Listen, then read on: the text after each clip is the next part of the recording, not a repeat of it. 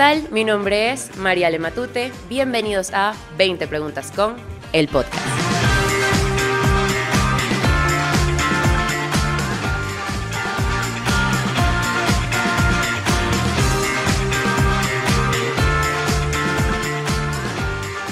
Hola, hola, ¿cómo están? Bienvenidos a este episodio número 2 del podcast. Eh, bueno, primero que nada, antes de empezar, muchísimas gracias por este recibimiento de la nueva temporada y bueno, todas las sorpresas que se vienen, yo sé que les van a gustar.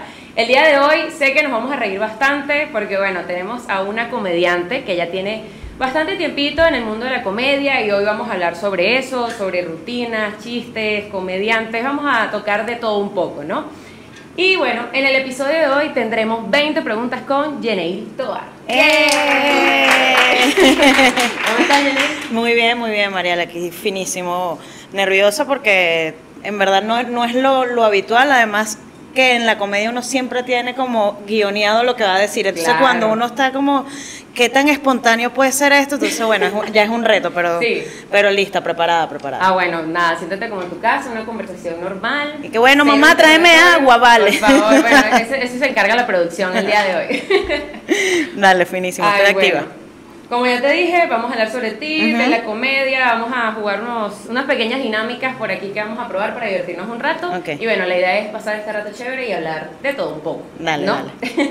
bueno, vamos a hablar un poquito de tus inicios. ¿Me puedes contar un poco de cómo iniciaste en el mundo del humor, el mundo de la comedia? Bueno, ya eso fue eh, hace seis años, en, en mayo del básicamente fue en enero del, del hace seis años que estamos, ajá, en el 2016, yo tenía un compañero que siempre como que insistía en que tú eres buena, que tú eres graciosa, que anda, dale y tal, e hice eh, principalmente un curso de improvisación, estilo improvisto, este grupo teatral que hace, hace todo este tipo de cosas. Yo dije, bueno, de repente por acá es la cosa. Y lo intenté, duraba una semana el curso y terminé que sí con una contractura muscular porque me dio demasiado estrés, no poder, o sea, me sentí incómoda el poder eh, hacer las cosas espontáneamente, ¿no? Eh, luego me enteré ahí tenía un compañero, no, que tú eres buena pastando, tú eres buena pastando. Me recomendaron el curso de Reuben Morales, él ahorita está en Colombia, que él era guionista de Radio Rochela, de Emilio Lovera, de toda esta gente.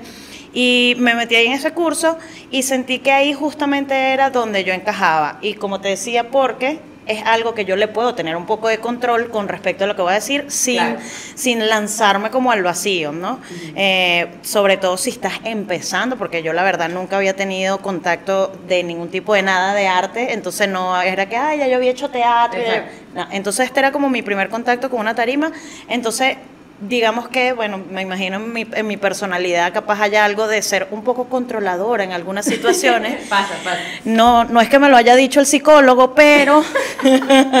Ay, Dios. Pero, este, no, entonces, eh, de, de, hecho, sí me, me, caí en cuenta que ciertamente eh, eso me hizo sentir más cómodo el poder controlar, por lo menos en este tipo de casos, el saber al menos qué es lo que voy a decir, porque además en los cursos te enseñan cómo escribir chistes, que eh, justamente tiene una estructura para que cada vez que tú digas algo, esto genere una risa.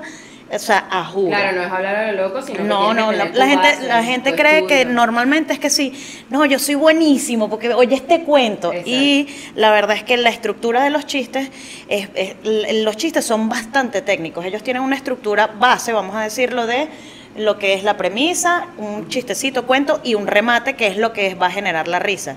Entonces, si yo no te contextualizo qué es la premisa, tú no vas a entender que de qué te estoy, o sea, no va a generar la risa. Yo, por ejemplo, tengo chistes de que yo soy muy bajita. Aquí donde ustedes me ven, yo tengo esto una silla bebé.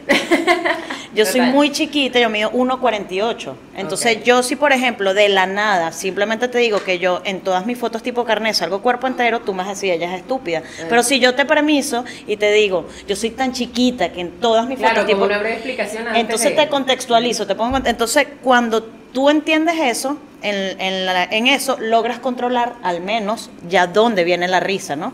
Entonces, eso me hizo sentir mucho más cómoda para un primer contacto. Capaz ahorita intento la improvisación y ya me puede fluir más. Pero eh, hice este curso Y de ahí en adelante, la verdad no he parado, hubo un año que lo tuve medio flojito y bueno, la pandemia también hizo que se flojara, pero siempre estuve con showcitos este, por Zoom y todo esto. Sí, y todo, ahí, todo se llevó a Zoom, a las plataformas. pues, Ajá, este, pero lo empecé hace seis años con estos, estos cursos y bueno, siempre tratando de reforzar alguna, algunas cosas, más escritura creativa, porque además la comedia no solo es el stand-up comedy, sino puedes hacer de guionista, eh, no Tiene sé. Sí, tienes bastantes cositas que hacer.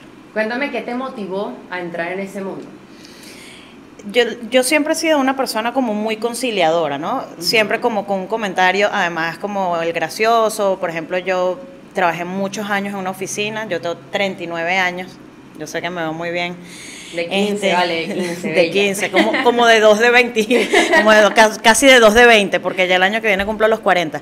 Eh, y claro, duré 11 años en una oficina y obviamente el día a día, yo sé que siempre la gente eh, tiene sus diferencias, sus cosas, pero si había momentos tensos, de repente yo era tratar de conciliar o ser ese, ese comentario. ajá, claro. y siento que el humor de alguna forma sí hace que, que todo sea como mucho más cómodo en cualquier contexto. O sea, tú vas a explicar incluso algún tema que sea muy denso y incluso en ese curso de, de- que te digo de, de stand-up, que me dio el taller de stand-up de Reuben, ahí se inscribían, él dice, yo tuve una vez este eh, sacerdotes, eh, profesores, porque claro, a veces la gente trata de buscar que los mensajes que tú quieras dar sean un poco más digeribles y que mejor la comedia que para hacerte conectar también, además de las técnicas de escritura que son buenísimas porque te ayudan a usar que sí símiles, entonces que yo te digo, ay chama, la otra vez este, no me paró un chamo que me gustaba, bueno, eso es como cuando tú agarras y, y entonces tú le haces a otra persona una situación con la que puede conectar y dice, ya sé cómo se Claro, siente la chama. pues, más fácil, Ah, exactamente. exactamente. Entonces, este, ¿cuál era la pregunta? Es que te motivó. Ah, que me motivó. ¿Qué te motivó a pero, pero sobre todo eso, el ser ¿Qué te como conciliadora, este, me pareció que, que era bueno y poderlo monetizar es buenísimo, Ah, además. no, claro. no, no sabía que se podía monetizar tanto. Entonces, este, nada, me, me motivó sobre todo eh, el haberlo conocido más profundamente me hizo como entender que era mi pasión y que era mi propósito y que sin duda es algo que me parece eh, demasiado útil para hacer sentir bien a la gente. O sea, ya una vez que lo conocí dije, mi propósito de vida es darle como bienestar a la gente. Ah, bueno, perfecto. Entonces me pareció, me pareció simpático seguir incursionando de, de lleno como en eso. No, no, eso me parece chévere porque hoy en día, bueno, tanta noticia mala que hay y por lo menos buscarle el lado positivo, pues a eso, pues ayuda bastante a... Sí, o por lo menos A a, digerir. digerirlo o a digerir, Exacto. porque capaz, bueno, noticias malas son noticias malas, pero te ayuda de repente a digerirlo desde otra óptica, con otra, con otro, otra, otro tono, por lo menos. Ah, no, claro, obvio. Mira, cuando empezaste a presentarte así en público, en un principio, ¿cómo te desarrollabas? ¿Te daba pena o nunca has tenido pena? No, al el, el- eh, te voy a decir algo, son seis años y puedes preguntarle a Emilio Lovera, yo no todo su teléfono se lo preguntara, pero en verdad el, el miedo jamás se te quita. Más allá de pena, eh, eh, obviamente es la- en los nervios de la expectativa de irá a funcionar aquí el chiste o el no. público es bueno, no. Sí, de que claro. de repente, porque además es muy, muy loco que, que los, los chistes, dependiendo del sitio donde tú los hagas, puede que funcionen más que en otros sitios Claro. o menos que en otros sitios. Entonces siempre está la expectativa, a menos que tú tengas garantizado, por ejemplo, tipo, voy a una universidad, bueno, tú sabes que el público es universitario, exacto, entonces obvio. no me voy a poner yo a hablar de, no, típico que yo tenía la guía telefónica y agarraba el teléfono y hacía tu, tu, tu, tu, tu, y los chamos van a quedar y qué. No sé de qué me Ah, estás ¿qué? hablando. Entonces, Sí. digamos que teniendo contextos muy claros, tú sabes qué te puede funcionar o no, pero en general nunca sabes quién va a estar en el público.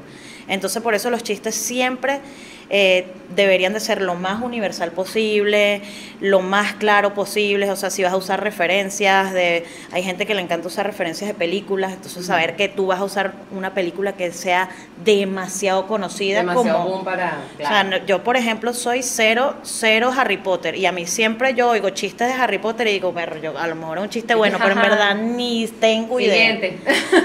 Y que bueno, te vas. Entonces, yo que bueno, de- eh, eso. Entonces, este siempre pierdo el hilo, que era de qué era lo que estamos hablando, perdón, esto es horrible. que si al principio te daba pena. No, es horrible, es ¿No? horrible. Toda- no, pena, no es tanto la pena, bueno, sino los nervios, nervios. sí, nervios es todas las veces, todas. Y como llevas ya seis años en esto, dirías que lo manejas un poco mejor ahora que antes, ¿no? Depende de la situación, porque a veces con los años más bien se te presentan retos un poco que, que te exigen un poco más, o sea, de repente ya tú dices, por ejemplo, una vez me pasó que me fui a presentar en el aula magna de la UCB, que ocupa casi 3.000 personas, Genial. en un festival que se llama Risas Azules, que tiene la tradición de hacerse eh, en la Semana del Estudiante. Sí, sí. Entonces, eso tenía, de, claro, antes llevaban que sí, Emilio Lovera, el Laureano Márquez, no sé qué y tal, y toda esta gente. Y con los años, bueno, ya, ya empiezan a, a darle oportunidad también a comediantes nuevos y la expectativa, yo decía, ¿quién me mandó a aceptar a mí este compromiso? Entonces, por muchos años que tú tengas, siempre está la expectativa. Y lo que te digo, retos nuevos, o sea, pon tú a futuro, Dios mediante, porque católica te soy. Claro. Dios mediante, tú vienes y Me me, dices a mí, este, Ajá. mira, para que te presentes en el poliedro, y por muy que yo tenga 15, 40 años, es el poliedro de Claro, Caracas. o sea, entonces es como, inmenso. entonces claro, siento que de todas de todos modos nunca la, el miedo se, se te va, pues es como siempre está ahí y que ah, siempre dicen que siempre que tengas como el miedo quiere decir que te sigue gustando eso porque siento que es el compromiso que tienes con con este oficio en, en este caso. Entonces, bueno, creo que nunca se desaparecen. Cuando se desaparezcan. Lo ya puedes ir como dominando. pues, Sí, sí, en verdad así. tampoco es que te quedas en pálida y que. Ayuda, sáqueme de aquí. No, pero a lo que antes de salir es una taquicardia horrible, una Normal. ansiedad horrible, pero a lo que te motiva ya es la primera risita, ya. Sí, así me pongo yo cada vez que empiezo a grabar esto. Pero ¿Ves? Pero lo que después- pero después va Sí, fluyendo. pues exacto, fluye, fluye ya la cosa. Entonces, entonces, bueno, así vamos. Como estamos hablando de presentaciones y todo eso, eh, yo tengo entendido, claro, que todos los comediantes preparan una cierta rutina. Ujú. ¿En, qué, ¿En qué tipo de situaciones te puedes inspirar tú a- para preparar esa rutina? En mi caso, yo casi todo lo que he escrito es de situaciones personales. Eh, está el que hay diferentes tipos de, de, digamos, de, de los que la gente, hay gente que es muy observacional, entonces de repente como que, ay, que la gente cuando va en el metro, entonces hace chistes de cuando la gente va en el metro, pero mi caso es básicamente de anécdotas personales, por ejemplo, eh, yo escribo cosas sobre mi mamá, eh, lo que te digo, por ejemplo, de mi estatura, son También. cosas también, normalmente son cosas que uno lleva a la exageración, lógicamente, pero el punto de partida, en mi caso, son siempre anécdotas este, personales. Por ejemplo, eh, tengo de mi mamá, como te decía, entonces yo siempre, yo tengo un chiste que hablo sobre que mi mamá es mi publicista cada vez que Ok. conoce a un chamo que a mí me gusta. Ah. Porque, porque obviamente Imagínate. se pone que no ella, ella La mira, mejor ese que en tu bilingüe, vida. no sé qué broma, gradúa sin Entonces, Claro. en no, ella lava, plancha, cuida muchachos, cose ruedo, cuelas café, hace lo mismo. Y yo, que mamá, ¿sabes? Eh, Entonces- Gracias, pero no tanto. entonces, entonces eso, y a mí me, esa inspiración me, me pasó de un día que yo, por ejemplo, fui a un curso, eh, justamente el de improvisación, y, y yo no sabía si podía tener eh, dónde parar el carro, y le dije a mi mamá y a mi papá, me van a buscar luego en mi carro y tal, me van a buscar. Y ellos, ah, bueno, fino, me fueron a buscar, y ahí estaba un chamo que, que me, a mí me gustaba, me llamaba la atención, y dije, mira mamá, ahí está fulano. Y yo sentí que mi mamá empezó como a decir muy duro y que, mamita, vas a manejar tú, vas a manejar tú, tú, como para que él supiera que, es que no es que el carro era de mi papá, Ah, no, sino que el carro era mío, que ese es mi muchachito que Mira tiene por carro. acá, aló, atención. Mira, tiene carro. Entonces, yo sentí que mi mamá empezó a hablar como duro cerca del chamo, como para que él se diera cuenta que yo tenía carro. Qué pero, pena, pero fue mi percepción. En verdad, yo dudo que ella lo haya hecho. Este, entonces eso por, partiendo de ahí hice como, como ese, ese chiste. A mí, por ejemplo, me gustan este, los chamos que son menores que yo. Yo tengo 39 y a mí siempre entre como de 25, entre 25 y ya 32 ya me parece viejo. Yo Sí, ya, este, este ya, es un pure. demasiado, imagínate. Entonces tengo chistes de que me gustan los chamos menores que yo, todo ese tipo de cosas. Entonces, básicamente mi comedia parte de, de mis anécdotas o de mis vivencias.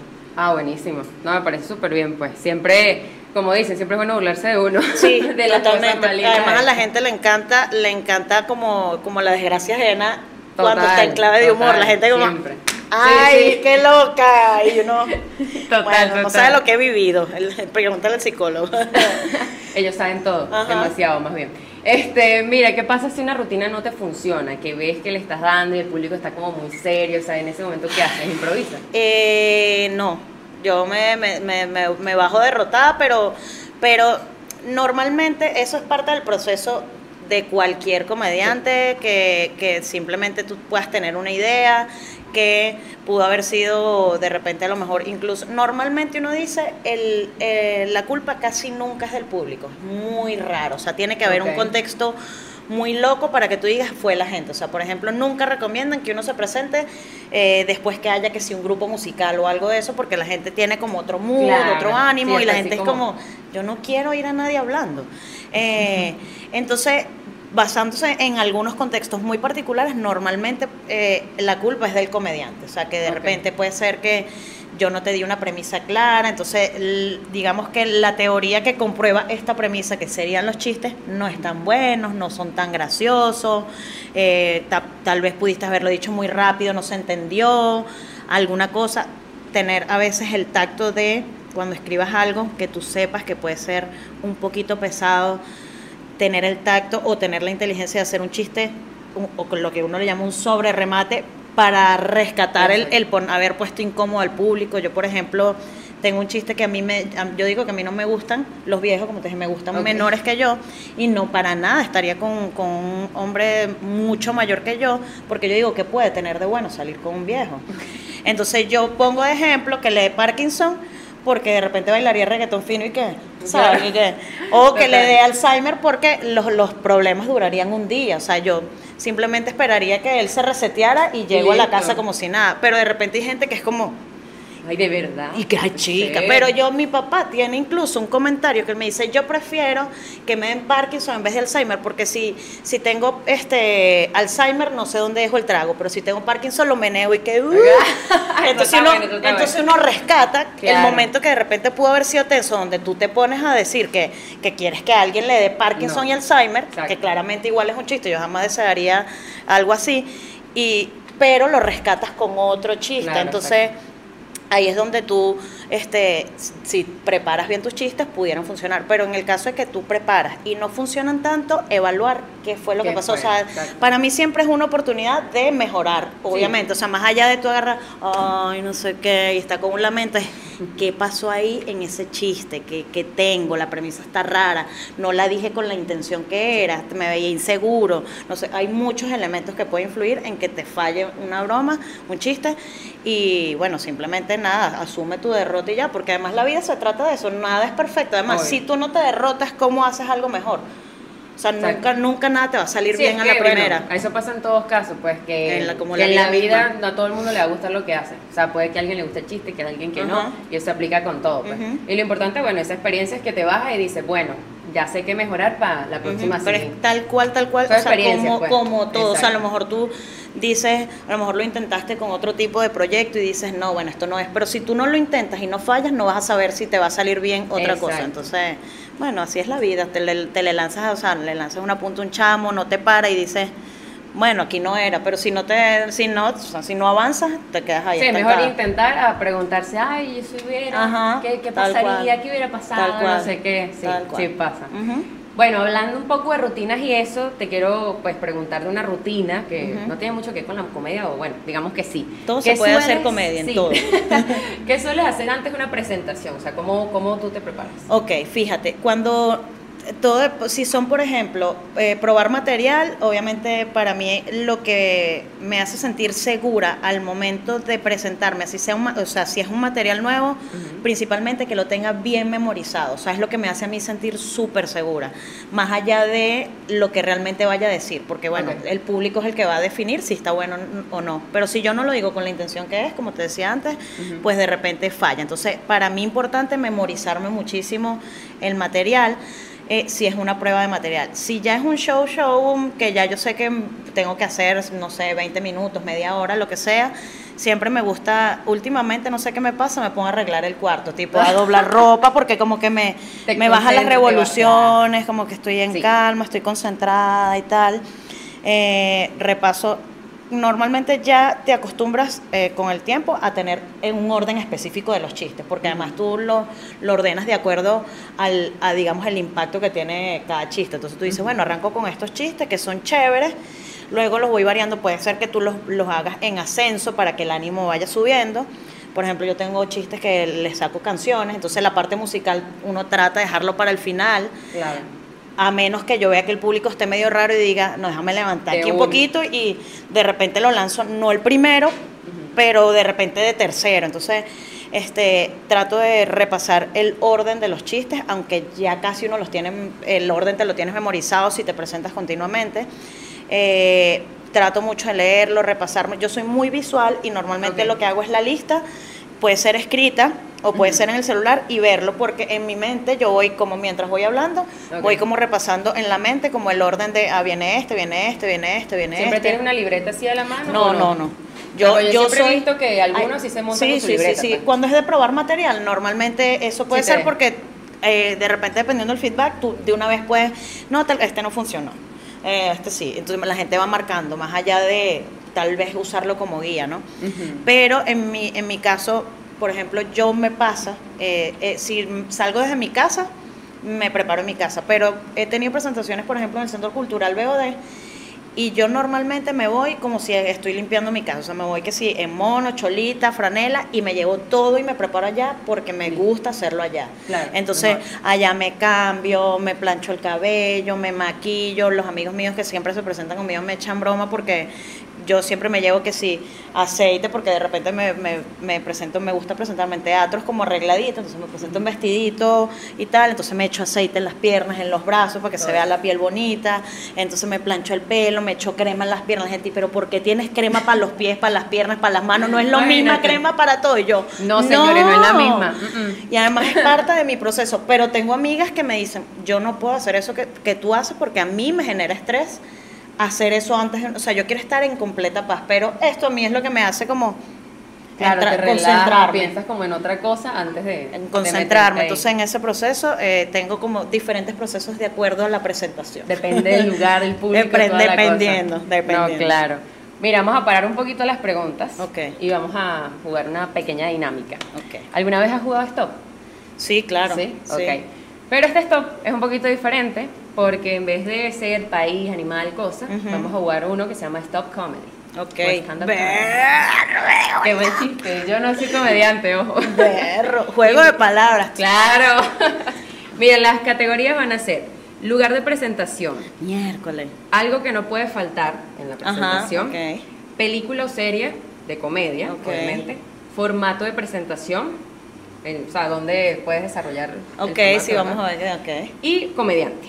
Ok. Vamos a Como hacer- comediante favorito. Sí, el que tenga la letra, ¿no? El que tenga la letra. Ok. impo- Ah, un importante. comediante, un comediante, Exacto, un comediante, exacto. mira, Sí, pues de aquí, ok. de afuera, de donde sea. ¿Y que has jugado esto? Yo que sí, yo aquí pasando pena. Que, Pero ¿cómo es eso? No entiendo. Mira, por aquí tienes el tuyo. Ajá. Por acá yo tengo el mío, te paso el bolígrafo. Ay, Dios mío. Seguro me lo puso sin tinta para perder. No, debería tener. no, ya. ok, Sí, ok. Producción dice que si el comediante no da risa no vale. Ah, no, no, no, no, lo importante es que empiece por la letra, ¿no? Vamos a tener 30 segundos, así que producción, por favor, tenme... Ay, que me encanta esta ¿Cuál es producción la del día de hoy, vale, excelente. Dios mío. Ok, si la letra es J, increíble porque soy yo. Bueno, producción me va a decir la letra, por favor, que no sea... Ajá. Cuando ustedes quieran, producción. M. M.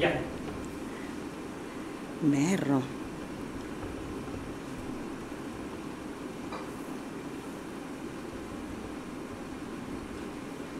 Ay, ay, ay, a ver. Mm. Eh,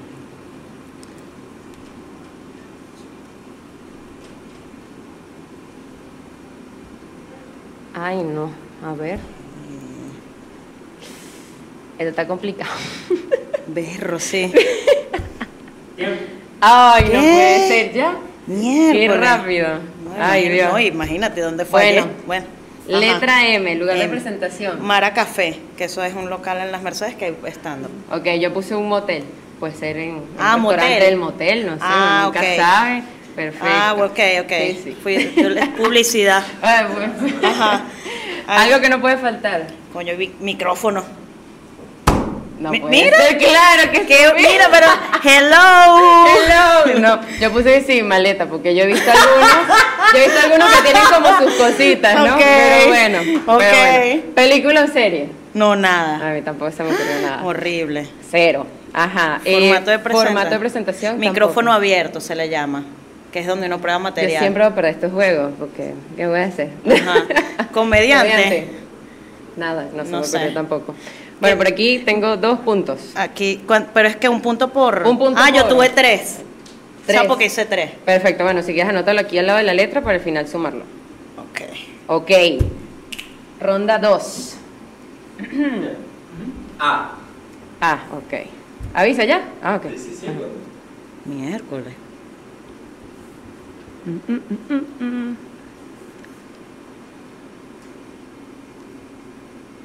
No, esto está tan pasado. No, total. Em, No, esto está bien complicado. Ed- yo- edítalo. edítalo, por favor. Demasiado. este. Eh,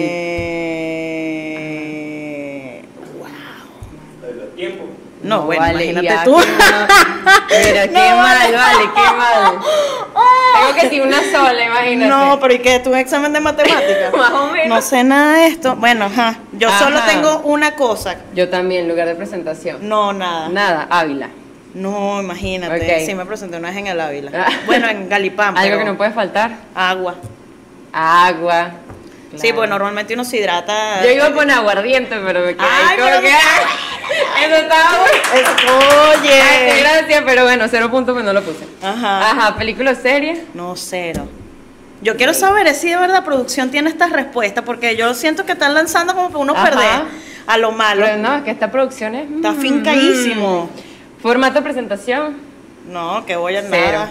Comediante. Es que ya va, no, ninguno. Ninguno. O sea, Bien rápido. ojo, que te voy a decir algo. Yo Debe estoy haber. pensando. Yo, me, yo también porque me pongo. Me- Álamo. no, yo pensé Álamo. Ana, Ana Cés, que es la señora Ana. Señor, que, claro, también contaba. Ay. no, pero. Qué mal, qué mal, qué mal. No, horrible. Lo que, es que es lo que te iba a decir. Yo creo que lo están lanzando sin saber cuáles son las respuestas. Sí, Un lugar sí. de presentación por a producción. Ávila. Ah, están viendo que no saben, porque. Ávila Ávila Burger nunca estuvo estando. Qué loco. Excelente, excelente. Bueno, Ajá. vamos a, a ver, aquí tengo uno. Yo Uno, también. uno uno. Qué horror. Ok. El Producción. aguardiente hubiese estado bueno también, Sí, porque sí. de De verdad que como pegada, De ¿no? hecho, de hecho eso parece casi método de pago, porque hay veces que en algunos sitios y que te presenta y te damos curda y que señor, yo no puedo, porque, o sea, yo no me voy a presentar por curda, porque si a mí se me espicha un caucho, yo no lo puedo llenar de ron. Exactamente, Entonces, por favor, no me ofrezca curda. Bueno, importante antes de continuar, si ustedes lo están viendo en su casa y quieren participar, háganlo y lo dejan en los comentarios. Claro. Ok, importante con eso. Claro. Ok, tercera letra, producción. P. Ya. No, bueno, imagínate tú.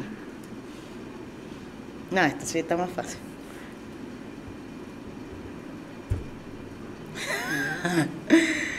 eh, uy, yo me río horrible, perdón. Ay, Dios, ajá, a ver. Eh. Berro.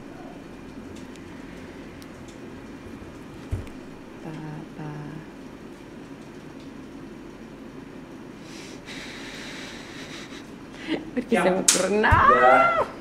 Me faltaron dos. Mm, tres. Nunca las completo. Ajá. A ver. P, lugar de presentación. Pispa. Pispa, claro. Bueno, yo puse parqueles. No sé. No, bueno, pero esta chama. No, pero la producción está jaleti, jaleti. No entiendo. Algo que no puede faltar. Pago. ¡Pago! Yo esta vez puse pote de agua. No vale, se pasó. Bote de alcohol. Bote de alcohol. En bote el local. claro. Bioseguridad. Ok, película o serie. Nada. Cero, Ney. Formato de presentación. Tampoco. Yo puse podcast. Nos estamos riendo, ¿eh? Sí. Mm, ok, Eh, bueno. Comediante. Ney. Nada. Ney. Ok. Dos, y se tres. Oye, podcast me dejó loca, en verdad sí. Ah, viste. Sí, sí, está bien, Ese es está el bien. fuerte. Aunque no adivine micrófono, pero bueno. No, no, pero está. Sí, bueno, bueno, cosas que pasan. Ajá, producción. Producción, cuarta letra. C. C, ok.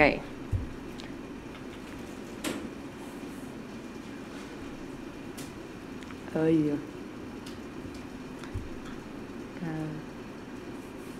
Siento que no me vas a ver ninguna película, pero bueno. No.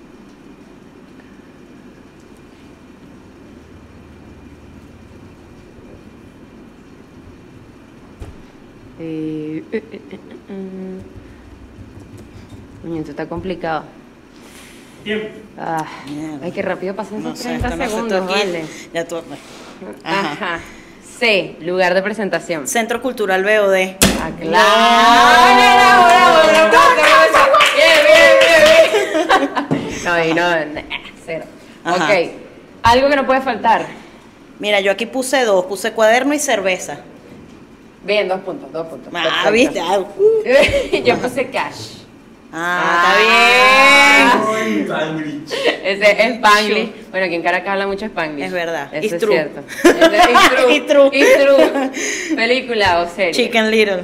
Ay, claro, sí. Sí, Lo que pasa es que, es ¿sabes qué pasa? Que yo en las otras me ponía a enfocarme como en cosas de comedia. Claro. Y Sí, dije, me pasa, me película, y después dije, ah, no, pero que voy a Algo poner esto. ya. Eh, Exacto, película, exacto. y no me dijeron de qué. Ese Ajá. no, película. No, formato, ¿Formato? pues, no, puse chistes, pero ajá, Sí. obvio. Un punto, un punto, vamos a poner un Bueno, punto. Está bien, está bien. Comediante, No, cero. Carlos Medina. Oye, perdón, negro. No es que no Bien, te considere comediante, pero Fuertes No, no, o sea, digo que- declaraciones, 20 preguntas con el podcast. incómodo. No, no, o sea, de pana no se me ocurrió, es que uno está en pálida. Ese fue el último, así que tanto, es, es muy poquito para pensar, la verdad. Pero bueno, Ajá. última letra, Producción, producción. le vas a dar la última ronda más tiempo. ¿Cuánto tiempo? Un minuto. Un minuto. ¿Y cuánto Mm. teníamos? 30 30 segundos. segundos. Ok, el doble. Me Ah, o sea que esta letra debe ser puyuísima y que X. ¿sí? No. bueno, me retiro, gracias. Activen el wifi que No, usa no. Google. Ah, Ajá, dígala. S. Ok. Voy a poner la S en todos para adelantar. Sí, sí.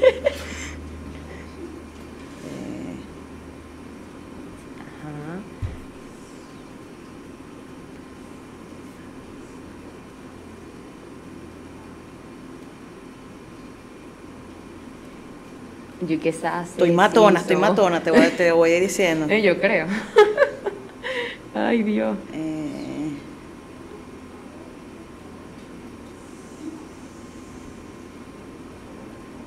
Stop.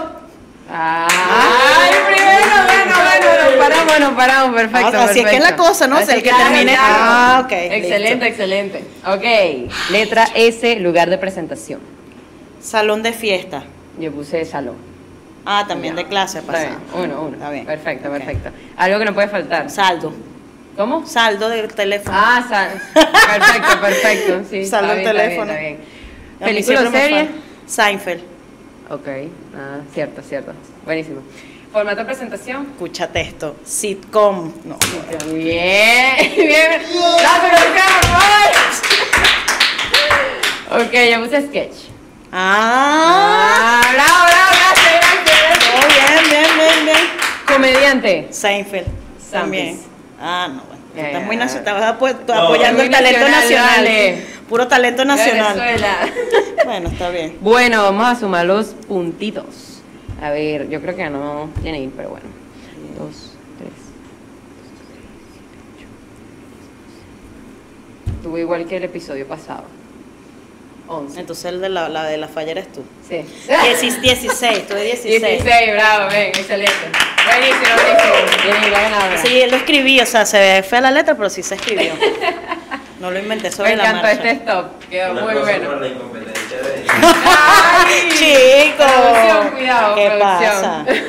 No, pero qué feo. No, dale, excelente, me encantó. Buenísimo. bueno, todo Muy bueno. buena la creatividad. Este, bueno, vamos a volver a la pregunta. Vamos a la Volvamos. habladerita, ¿no? A la habladera. Lo bueno. Este, mira, como ya me contaste, agarras tu situación personal Ujú. eh, para dar los chistes. También Ujú. agarras situaciones de otras personas.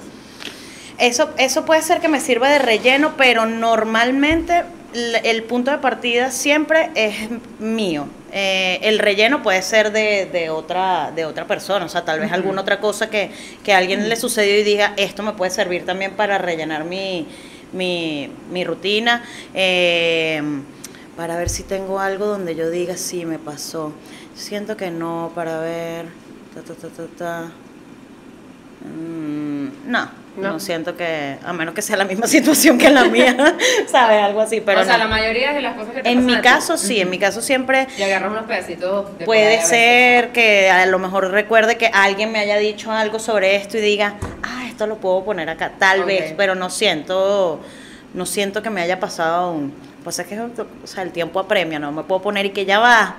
Pero en Este- verdad siento, estoy casi segura que no me ha pasado, No. este, porque además uno tiene sus situaciones tan particulares que y la percepción de uno es tan Exacto, personal, o sea, todo es tan tuyo. subjetivo que Exacto. es muy raro que también que coincidan este como tal. Pero no, no, no, No. no. Bueno, perfecto. Yo Originalidad ante todo, señores. Por supuesto. Claro que sí. Mira, ¿quién dirías que es tu comediante favorito? Berro, para Puede ser mí nacional, internacional. No, yo amo, amo, amo demasiado a Emilio Lovera. Demasiado. O sea, para mí es. O sea, siempre he soñado con que él fuese que sí, el mejor amigo de mi papá. O sea, era como Ah, que me bueno. hubiese encantado que sí. ¿qué pasó, Emilio? Eso, exactamente.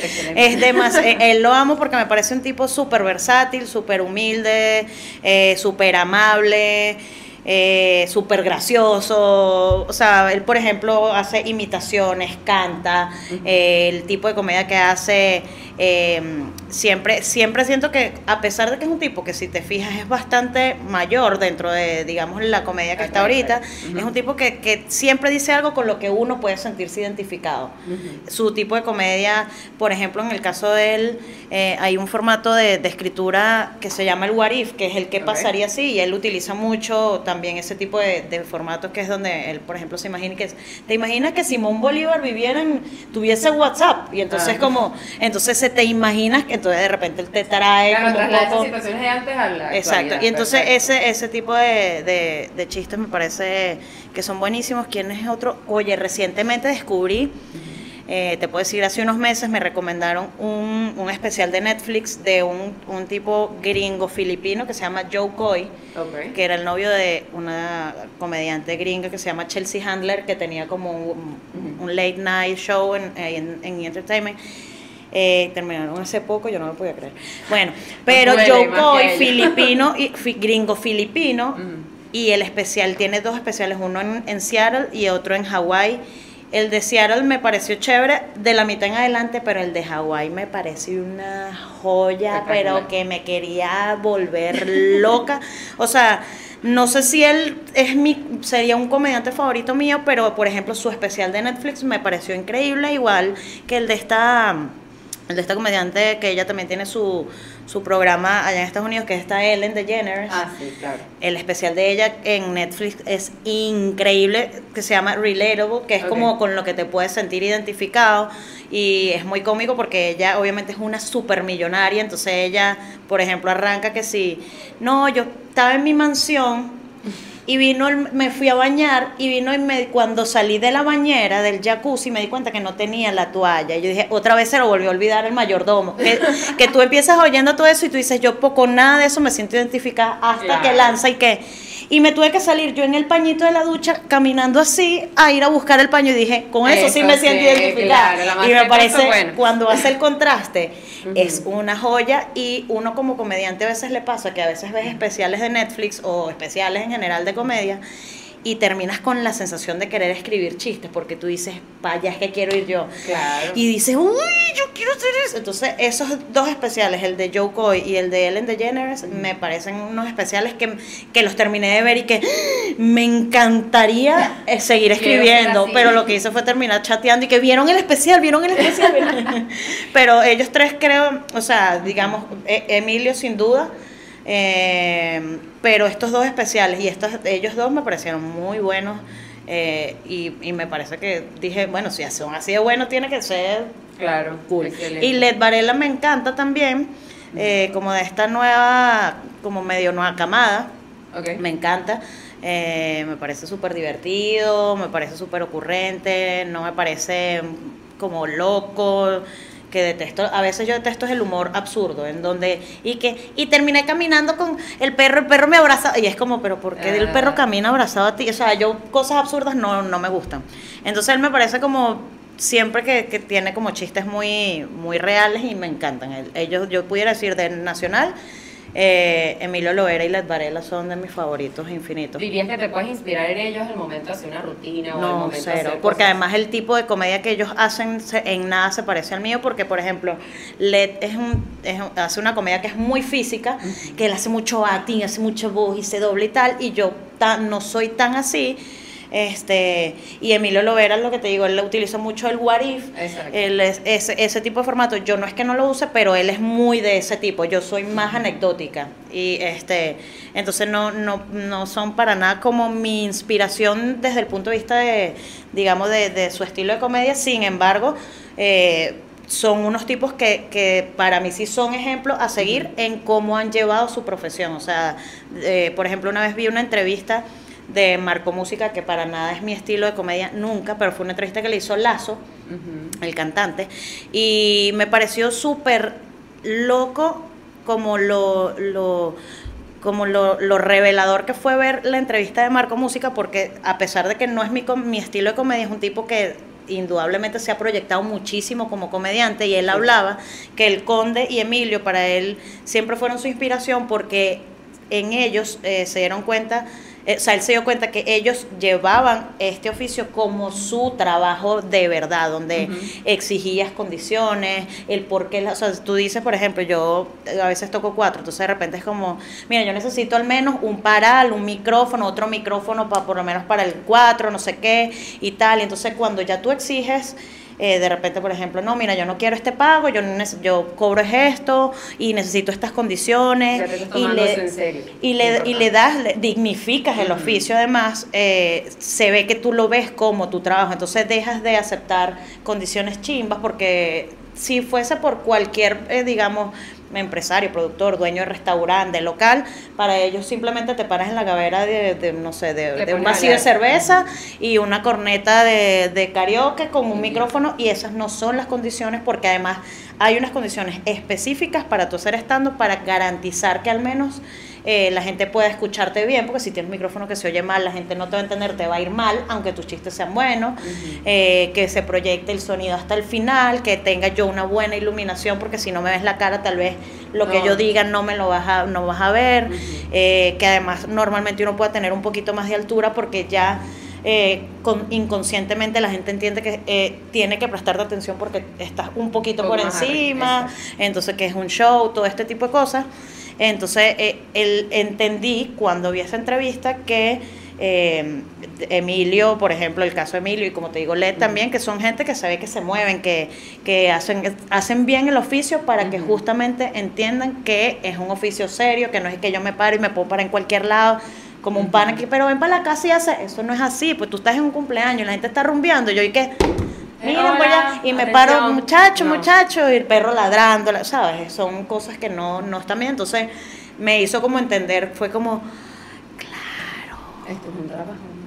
o sea, el, el, el hacértelo valer, el hacerlo valer tú, porque además si tú solo no te das el valor, nadie te lo va a dar. O sea, porque si fuera por los demás, te, te pagan en pequeños y, y curda, y ya. Y no es la idea, pues, porque además tú tienes unos estudios, tu propia creatividad, todo este tipo de cosas, pues tienen valor que eso no, lo, no te lo dan en otro curso. Entonces tú te vas por un curso, pero tú no vas a tener la misma creatividad que yo, ni misma, la misma capacidad mía de interactuar con el público, de animarte a un público y todo eso. Entonces eh, uno tiene que, que poner Ponerse bien los puntos, ahí. sí, poner los puntos sobre las guías porque tampoco no se va a poner loco, pero ser, digamos, justo pues con lo que es. Sí, bueno, yo he visto que a veces la gente piensa que la comedia es simplemente pararse ya, y no, eso también se estudia. Como muchas carreras, así 5, 10 años, lo que sea, eso también es estudiarlo, es exigir tu cosa, y eso pues me parece excelente, pues, y está bastante bueno. Mira, actualmente hay muchísimos comediantes en Venezuela que conocemos, más famosos que otros o lo que sea. ¿Qué dirías que te diferencia a ti de ellos? El nombre. Ah. Eh. Yo queriendo que fueras ahí, pero bueno. No, eh, creo que todos somos bastante, bastante únicos. Eh, ya, ya, ten- ya ser mujer te hace, o sea, porque el, el oficio es muy masculino, tiene mucha, mucha población masculina, entonces ya el ser mujer eh, ayuda un poco a este, ya hacerte notar dentro de lo que es el, el resto del, de, ya que es un volumen alto de hombres, que además estadísticamente supuestamente dicen que el hombre no es que sea más gracioso que la mujer y por eso haya más comediantes, sino que simplemente le tiene menos miedo al ridículo y se atreve más que la mujer. Sí. Entonces, el, por eso el porcentaje de hombres es más alto eh, dentro de este oficio.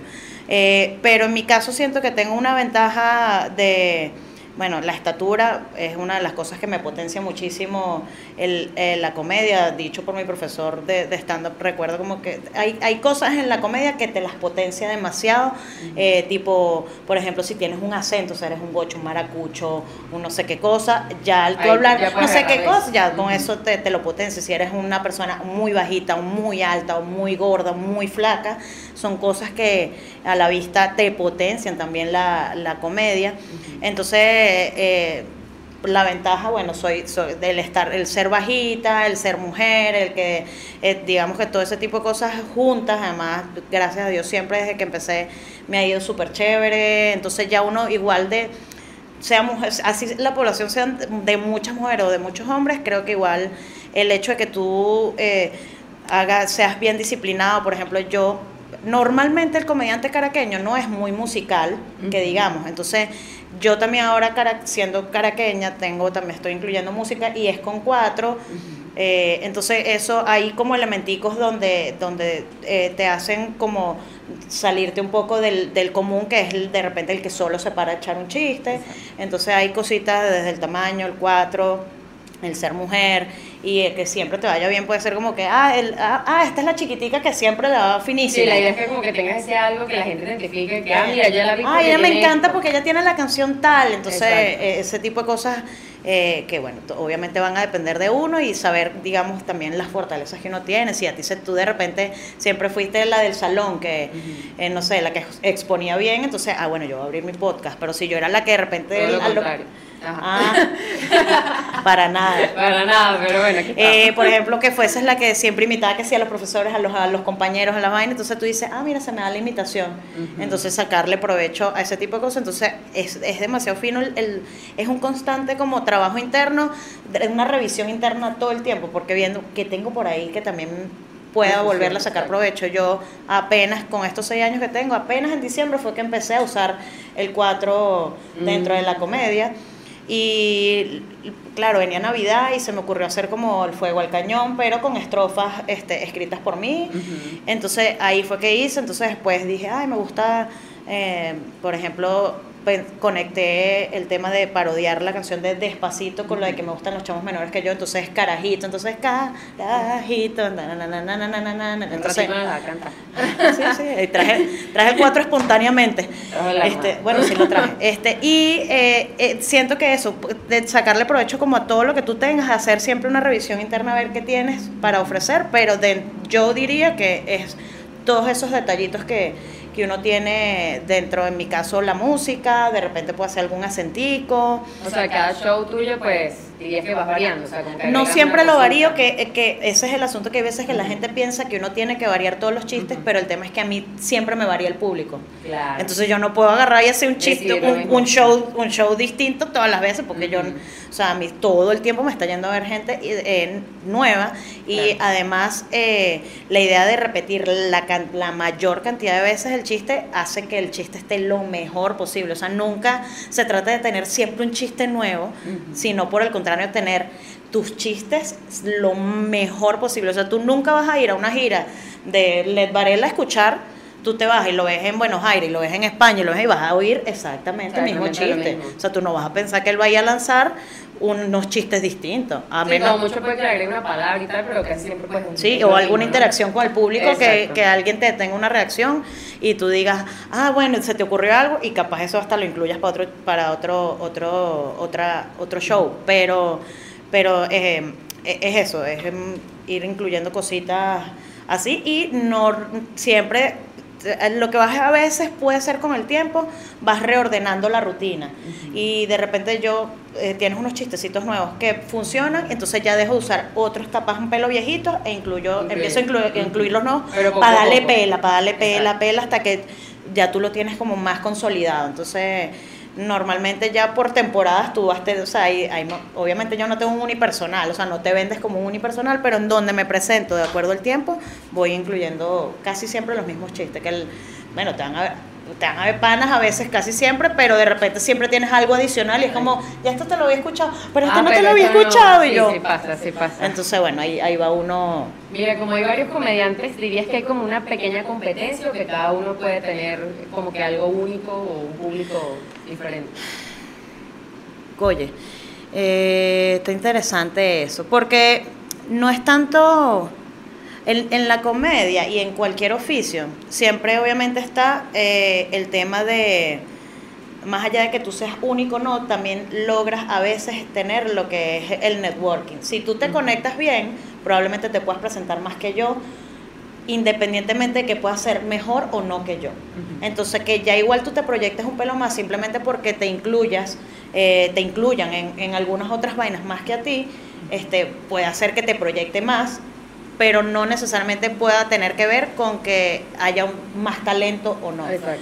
Este, entonces no, no siento que haya alguien como que este es el favorito de este público, pero si, por ejemplo, hay sitios en donde a mí me puedan pautar más que a otros, probablemente, bueno, me van a ver más en esa broma y pues a lo mejor termino gustándoles más, pero porque ya inevitablemente estoy ahí, pues, ¿sabes?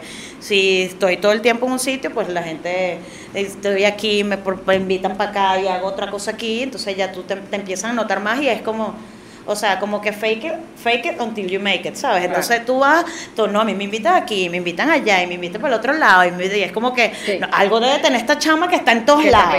que de repente no es eso, sino que es que soy muy pana, ¿sabes? Exacto. Y listo, o sea, ojo, Sí, sí. sí puede haber algo, obviamente hay talento, pero a veces simplemente, que no siento que sea suerte, eh, pero simplemente puede haber un tema de conexión con gente que pueda estar en un lado, en otro, y te, te tocó estar en ese momento, entonces eh, es lo que te, más allá de ser único, que es lo que te decía, que sí lo tenemos todos, Sí, porque cada quien tiene su estilo bien particular, eso sí siento que es bien, o sea, yo no siento que haya que, oye, esta comedia se parece a la de... No existe, no, existe. No, pero todo el mundo tiene su elemento diferenciador. Sí, sí, totalmente. O sea, cada quien habla, porque el mío puede ser anecdótico, el de otro comediante puede ser anecdótico, pero indudablemente sus anécdotas no tienen absolutamente nada que ver con los míos. Entonces, todos tenemos como algo en particular, lo único que te puede distinguir es tu constancia y tu disciplina en generar chistes nuevos, en presentarte bastante seguido, en probar, en que se te vea eh, las ganas de, de seguir, en ofrecerte a hacer otras cosas. Mira, yo quiero ser comed- quiero ser tu guionista, no sé qué, y todo ese tipo de cosas pudiera ser lo que te hace destacar dentro de, dentro de esto. Mira, vamos a hablar un poquito de tus presentaciones en vivo, que he visto varias por ahí. ¿Cuál dirías que hasta ahora es tu lugar favorito? Así que no puedes decir nombres, sino, mira, me gusta un restaurante, me gusta la universidad, me gusta... No puedo decir nombres, o sí puedo. Si quieres, ah, no, sí, no, no, yo no tengo rollo porque. No, no, en verdad no tengo rollo. Eh, es que hay varios sitios que son muy, muy chéveres. Eh, por ejemplo, La Patana es un lugar que no es muy. No, no tiene a veces como tanta afluencia de público. A veces es un sitio ahí en Altamira que es muy chévere que tiene, yo creo que este año fue que se empezó a hacer comedia, desde el año pasado, oye, es que el tiempo pasó rápido, desde diciembre del año pasado, No pasado nada. Sí, se empezó, que ya va, estamos, en, estamos ya en agosto, ¿verdad? Sí, sí. ¡Qué Bienvenido a loco! agosto. sorpréndeme. Mentira, mentira, no me No, no, mentira, mentira, mentira, mentira. Suficiente. Eh, no, Patán es un sitio que es bastante como ameno en infraestructura, eso tiene una tarima alta, tiene unas mesas chéveres, pero a veces no va tanto público, pero cuando va la gente es un público bastante, Bueno. bastante chévere, como bien receptivo. eh, que sería ideal que se llenara siempre. Hemos tenido presentaciones donde sí se llena y el público es espectacular. Eh, ese es un sitio chévere. Pispo al principio era súper hostil, pero con el, el tema de la constancia de ellos de sus shows, el público se ha ido como entrenando y adaptando a, a las cosas. Y, y siempre creo un poco que el tema de cobrar cover garantiza que la gente vaya a verte, porque claro. pasa que cuando son restaurantes o Entrada cosas libre así, no está entonces yo fui a comer y de repente está ahí, yo, no, yo vine fue a hablar con Mariela, a mí no me interesa qué está pasando ahí. Entonces estaba Sí, no te y el murmullo, incluso el entrenar al personal de los locales es indispensable porque de repente te van a ir a servir algo y se te atraviesa en la mesa y tú no estás viendo al comediante aunque tú quieras, entonces, se te- se te- entonces todo ese tipo de cosas eh, eh, van mejorando también el lugar que Pispa lo ha logrado y es un, es un público chévere. Con todo y eso, por ejemplo, Pispa, que tiene comedia martes, miércoles y jueves y a veces algunos especiales también los sábados, los públicos son completamente distintos. Entonces, el de los martes que es con, con Samuel y con Luis Álamo, eh, de repente ellos tienen otro ritmo, entonces lo va a ver gente a lo mejor un poco más joven, los jueves son con Briseño, entonces lo va a ver un público más adulto. exacto. Entonces, eh, ahí es donde tú, tus chistes tienen que estar muy bien para que esa broma funcione con los más jóvenes y con los más adultos. Eh, pero Pispa es un sitio que, que se ha vuelto chévere justamente porque la gente va a ver eso. Eh, y lo que pasa es que con el tiempo también varían tanto los sitios, pero digamos así consolidado, eh, Pispa es un buen sitio. Hay un lugar que, que también queda por Altamira, porque además la concentración de circuitos de comedia son en su mayoría hacia el este, es muy poco hacia el oeste. Entonces a veces cuando hay circuiticos hacia el oeste uno siente que a lo mejor el público puede estar agradecido porque al fin no me tuve que mover hasta el este y me puedo mover un poquito nada más. Un poquito, exacto. Este, y sin embargo el público del oeste eh, tiene como, como un tipo de humor distinto, entonces es como, bueno, aquí voy a poner un poco más soez porque Exacto. tal vez, o de repente, Sí ah, sí, ¿sabes? Entonces uno va como adaptando todo ese tipo de cosas, pero en el, en el este siento que Pispa es un buen sitio, Curda 24 es otro sitio que eh, an- anteriormente era como, de- de- creo que en pandemia surgió como un, loca- un local que vendía bebidas alcohólicas a- a- a- con delivery y luego como que salió bien, la gente to- tomó bastante y lo abrieron un local y Ah, lo habilitaron y ahí este se hace, siempre me ha ido chévere, me siento cómoda, logro como bandear el público. En general creo que casi todos los sitios son chéveres, siempre y cuando normalmente haya un- una cierta cantidad de público para tú poder hacer mejor un show. Porque la Factoría del Enano es un sitio muy chévere en Bellomonte, pero por ejemplo hace como tres semanas que yo fui a, a ver a mis panas, había una mesa nada más de dos personas. Imagínate. ¿Cómo tú haces un show así? Y aún así esos chamos se pararon, que son nuevos, a probar su material. Claro. Y no queda de otra, ¿sabes? Y es como, ay, qué horrible, pero bueno, eh, a veces toca. Pero esos son sitios que en general yo siento que siempre son, son finos si, si la gente tiene toda la disposición de, de ir a ver eh, comedia, si el host también es bueno porque logra llevar al Claro, público claro. a que entienda, mira, aquí va a haber un show, esto va a ser así y tal, y los pone en contexto y arranca chévere. Entonces yo creo que el- el- la figura del host es de las cosas que puede hacer que, que el local, ayude, pues, que el exacto. local sea, sea bueno para que haya más allá del local como tal. Entonces creo que el host pudiera, Ayuda pudiera ser, sí, ese es súper clave, súper clave. ¿No has tenido malas experiencias de que llegas a un sitio y no te gustó, eh, ya sea el público o el trato? ¿No te ha pasado eso? Ay, Sí, sí pasa que hay como locales en donde tú llegas y bueno, vas con toda la intención de presentarte, pero la gente no va con la intención de ver comedia, entonces no te paran y tú estás ahí como el saxofonista del restaurante. Y la gente que... Y que sí, bueno, como te decía. Entonces uno está ahí que bueno, saben que no sé qué cosa y tal, y, y tú sabes que no te están parando y a mí, a mí me incomoda mucho cuando sé que no están parando tanto eh, el buscar el contacto con el público porque siento que ellos no van pendientes, entonces uno juega mucho con el tratar de agarrar eh, a alguien del público, ¿cómo te llamas tú, fulano? ¿Y qué edad tienes tú? 23, 24, ay, qué bello, a mí me encantan así, ¿sabes? Como para tratar uno de... Y Claro. a veces ni siquiera eso funciona, entonces sí han habido, no, han habido como todo, o, hay... Hay sitios- buenos y malos. Sí, sí, sí, Sí, sí pero no hay como no hay como que uno en particular que yo diga, este sitio es horrible para presentarse. Horrible, no porque vayan. Hay, porque hay sitios donde, ese sitio, por ejemplo, donde te digo que tuve una vez que era que sí, una mesa, no están parando mucho, fui otro día y me presenté y me fue increíble. Entonces, Depende del día, el público. es lo que eso. por eso te decía, siempre los shows a veces eh, puede ser que tengan que ver contigo, pero pueden haber sitios donde definitivamente es el público, o sea, donde no hay más nada que hacer que todos nos bajamos y que el público está raro. Bueno, muchas gracias. El público está raro, muchachos, yo no sé, y todos y que.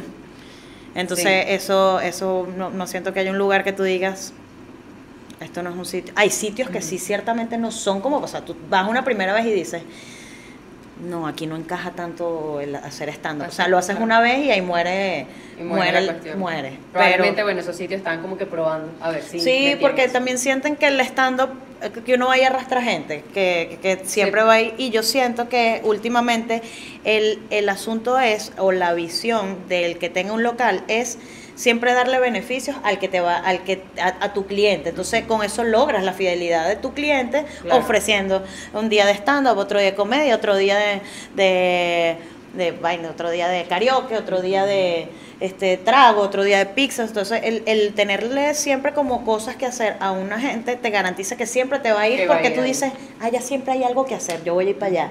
Entonces, más allá de verlo como algo que te va a atraer, es que te garantice la fidelidad de manera que la gente que ya tú tienes siempre te vaya y que de repente se vaya arrastrando gente. Pero en verdad el show no es lo que te va a arrastrar gente, porque mis panas me van a ir a ver a ese show, pero no van a volver a venir más a tu local. Exacto, porque van es por ti ya. O sea, Y, es y puede es ser que te fueron ese día. que vaya. Entonces, eso, eso es lo que siento que, que hay como un error en el que se pone a buscar el stand-up como una alternativa de, ay, atraer público. Es, no, hermano, tienes que hacer algo por tu local para que siempre te vaya gente por lo que sea que tú hagas ahí.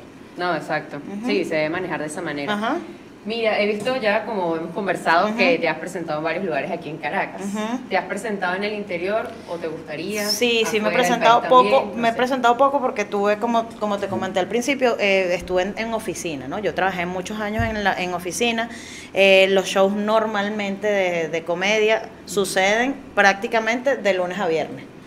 En su mayoría, en cualquier lado del país, eh, puede ser normalmente los días eh, de comedia son entre miércoles, jueves. Entonces yo, claro, estando en una oficina era imposible, Imposible, claro. porque aunque ellos estaban muy claros de mi situación, de que yo soy de mi doble vida, yo era Superman. Eh, sí, ah, no, pues tú te fuiste. Sí, sí. Y que Superman. Eh, bueno, ajá, bueno, sí, era muy Hannah Montana. Eh, entonces, claro, tenía esto de, si era a lo mejor un showcito, pon tú, de universidad, eh, del- por ejemplo, en el caso de- del Risas Azules, que era en el día, y yo como que, mira, yo ten- me invitaron a esto, yo quiero aceptar esto y tal, no tengo, no, ve a tu show, tú tranquila y después te vienes. Claro, esos son shows que son... Corto, el- exacto. yo, no, y que yo puedo ir puntualmente, me presenté y me fui Exacto. que lo ideal Sí. es uno quedarse hasta el final, foto final, todo el asunto, pero pero bueno, uno tiene, tiene ya su compromiso con su trabajo y su cuestión, pero mi, mi jefa de alguna forma era bastante condescendiente cuando eran algunos que otros showcitos puntuales de universidad, eh, que no te, no te traen a veces mucho beneficio, porque a veces la, la población universitaria, a menos que sea que si la metro, la UCAP, que tú sabes que el poder adquisitivo es distinto y te pueden Sí. ir a ver otro show, a que tú te vas a presentar a la UCB, que es una universidad pública, que tú dices, aquí voy es pa- pa- por pana. Por pana. Porque yo sé que aquí no me, no me van a ir a ver nadie de esta gente. O sea. Pero uno va de pana y tal, y, y bueno, te ayuda a proyectarte de alguna forma. O sea, de repente, ah, mira, esta chama me gustó, de te ven en otro lado y que, ah, esa chama es buena. Em, pero con esta vida de, la, de oficina era muy loco. Entonces ya desde el año pasado en diciembre logré ir a Maracay a presentarme. Y luego en marzo de este año, eh, en marzo no, en abril de este año, eh, y lo recuerdo claramente porque la verdad era que yo iba en, en abril para Valencia, que fui a ver a Cervantes y Florentino, que veo que no me han hecho ninguna Ya pregunta. vamos a de eso, ¿no? tranquila. Todavía faltan preguntas. que no me han preguntado nadita de y Todavía, ahorita vamos para allá, tranquila. Este, fui, fui para el concierto de Valencia y aproveché y cuadré como un par de shows en, en el interior, o sea, en- ahí en Valencia, un día antes y un día después justamente del concierto. Pero también hay temas de, de, de irte a presentar, por ejemplo, yo fui, yo nunca me había ido a presentar allá, fui y me presenté gratis porque dije, no me he presentado nunca acá, pero es un tema... Vamos a ver qué tal. Eh, sí, a ver cómo es el público, pero ya irlo a hacer recurrentemente por nada, o sea, porque es muy loco a veces en el interior que es y que no, o sea, si quieres venir a probar material, yo sí, bueno, pero ajá, me voy a probar material así gratis, o sea, yo yo tengo que pagar, ¿sabes? Los Claro, pegajes, el gasolina, traslado, la- eso, ¿qué, qué es eso? Obvio, obvio. Es muy loco, entonces eh, a veces esas son las condiciones como chimbas de irte a presentar al interior porque a veces no hay tantas alternativas, las que medio hay, de repente no pagan y al final, bueno, yo ahorita eh, estoy dedicada de llenos a esto y, y, pues, o sea, fui porque iba a ver a Cervantes y. Florentino, pero si no, yo... Importante, prioridades, pues que llaman. Entonces yo dije, bueno, si voy, aprovecho y, y hago esto. Entonces, claro, tenía una amiga, tengo una amiga que vive en Valencia, entonces aproveché como tenía tiempo que no la veía por el tema de la pandemia, fui a pasar los días con ella, eh, fui al concierto, me presenté, pero únicamente he ido a Maracay y a Valencia, que bueno, son sitios que son prácticos, tengo gente que conozco y del resto no, no he ido a, a explorar a otros, a otros Pero estados. pronto, pronto pasará. Amén. Claro que sí. Mira, eh, gracias a que, claro, te investigué antes de venir para acá. Vi que hiciste un stand-up llamado Chistes, mi amor. Sí. ¿Me puedes contar cómo estuvo? Eso surgió el año pasado, el año pasado, con la pandemia y eso. Eh, la idea de hacer un show de puras mujeres fue de Alessandra Hamdam, que ella era parte del elenco de Improvisto, eh, fue directora de Improvisto también, y también hace, hace stand-up comedy, ella se dedica de lleno también a, a comedia, a unos cursos increíbles de clown, que es como para tú sentirte como con el ridículo. y sacarle provecho a todo esto. Y ella, claro, nosotros siempre, yo la conocí en el taller de improvisación en aquel momento cuando arranqué y logramos como una conexión chévere. Y entonces, claro, hemos estado en contacto, está con nosotros también la señora Ana, que también es una, una señora, tiene cinco, ahorita tiene 53 años. Sí, la hemos visto. Y ella, ella tiene rato haciendo comedia también, entonces claro, uno ha coincidido en otras cosas y, y también el stand-up indudablemente me ha dado como muy buenas amistades, más allá de unos compañeros de trabajo. Entonces con ella tenemos, también tengo una buena relación, está Alejandra Solano con quien también he consolidado como una amistad, entonces como que todas éramos como amigas y tal, y de repente vamos a hacer un show de puras mujeres. Entonces, ¿cómo le ponemos? Bueno, como aquí vamos a lanzar lo mejor de nosotras, vamos a poner que estos chistes están mi amor, entonces Exacto. chiste es mi amor. De ahí surgió más o menos el nombre. Y sí, este, Bastante eh, bueno. este, ese fue como el, el- el punto, porque bueno, si no vaya a lanzar chistes, no, no es el que un formato para probar, No. sino que es un formato para decir lo mejor de nosotras. Claro. Eh, y le dimos además una estructura que fuese distinta a, al- a cualquier típico show de stand-up, que es simplemente pararte, hacer comedia y ya. Sin, y que sentimos como que tenemos ahí la afinidad de tener como nos gustan cositas musicales. Y justamente el que nos hacía la, la música eh, fue tu invitado anterior que fue Sarik Bello, Sarik es lo máximo con su, con su oído absoluto. Y él y que no, no digas eso. Es como, como si es algo como de que avergonzarse, pero algo beneficioso. Sí, sí. Que tengo un ejemplo en mente, pero digo, ¿para qué lo voy a decir aquí ahorita si a lo mejor no es necesario que yo me venga con obscenidades aquí? Pero es como esas cosas que tú dices que, que es bueno, pero no lo digas. Y uno, ay, Sarik, tienes oído absoluto, gafo. O sea, eh, por ejemplo, y que, ay, Sarik, yo quisiera cantar un chiste. Ay, la de Diviana, la de tus ojos, y que. tirin, tirin, tirin. Sarik, pero ¿cómo eres? Oído absoluto yo. Este, entonces, eh, tenía una estructura distinta donde le quisimos hacer, por ejemplo, una canción de entrada. Este, la estructura también va luego de la canción de bienvenida eh, que le hacíamos, bien sea alguna melodía que ya existiera, le hacíamos alguna parodia y lo, le hacíamos la letra nosotros, luego lanzamos lo que le llaman eh, los chistes one-liner, que son de una sola línea, con una premisa general para las cuatro, de manera de que eh, nosotros decíamos, bueno, si vamos a arrancar, vamos a mostrar la personalidad de cada una de nosotras. Entonces, teníamos una, una premisa general, por ejemplo, ¿qué opinas sobre las vacunas? Entonces, cada una daba su opinión sobre las vacunas. Entonces, ya cada una ya ahí mostraba sus costuras, ¿sabes? Como que, ah, esta es la picarona, esta es la quejona, o esta es la señora, ¿sabes? Entonces, como que, ay, no, yo no sé, a mí que me pongan la Sputnik, ¿sabes? Por decirte. Entonces, ay, voy a cobrar la pensión, qué sé yo. Entonces, ahí al final demostré- lo que queríamos era como que la gente ya identificara la personalidad de cada uno, ya cada una hacía sus rutinas, no sé qué. Cerramos con otros chistes con musiquita. Durante el show, Sarik nos, nos amenizaba con algunas cositas. Y cerramos con una canción también de, de, de despedida que incluso este show lo, lo increíble es que le manteníamos siempre el formato, pero lo variamos de acuerdo a las festividades. Entonces hicimos de Halloween, hicimos de Ah, Navidad. se presentaron varias veces. Sí, lo hicimos. lo- no, mm, quisiéramos, nos hubiese querido, hubiésemos querido presentarnos como muchas más veces, porque también además creativamente hacer un eh, hacer un show de cero creativamente para solo presentarlo una sola vez, de verdad es como una lástima, pero a veces no es tan rentable. O sea, por ejemplo, nosotros eh, nos presentamos en Teatrex El Bosque, pero el teatro pagan, eh, o sea, y eso está consciente el teatro, el mismo, o sea, tú Sí. tienes que darle un porcentaje al teatro, un porcentaje a nosotros, un porcentaje de que si los impuestos, no sé qué, cuando vienes a ver, 5 dólares cada uno. Ah, y que, ay, cubrir la, cubrir la gasolina. Sí, perfecto, puede Eh. trasladarnos hasta aquí. Ajá. Bueno. Entonces, entonces, coño, a veces, pero eh, el tema es ese que a veces no quieren como, o sea, los locales de repente, como que mira, este show en tanto, y de repente como que, pero, ¿y qué tal si no menos? Y entonces como, estamos haciendo un show desde cero, o sea, Sí, sí, pasa. eh, todo ese tipo de cosas. Entonces, sí nos tripeamos el proceso creativo y todo esto, y muy chévere. Y ya, pues lo que hacíamos era disfrutarlo y ya, porque ya pensando en que, o sea, al final eso que de alguna forma es tu currículum, entonces no está mal, Claro. o sea, capaz el pago no es monetario ni tal, pero bueno, tienes ahí tu currículum, cuando te van a preguntar Sí, un podcast, exacto. tienes un chiste, un show, sí, tengo chistes, mi amor, no hay que, No. No, no tengo nada. Bueno, hasta aquí.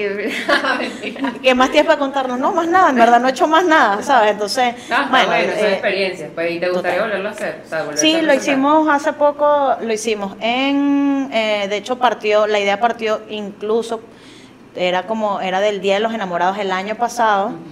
Y entonces lo hicimos como que, bueno, enmarcado en cosas románticas y tal. Eh, como te decía, lo adaptamos a todo esto. Depende de la época del año. Ajá. eh, el año pasado lo hicimos luego ajá, en esas otras festividades. Este año lo, volvimos a hacer en Pispa, que fue donde arrancamos otra vez con el Día de los Enamorados.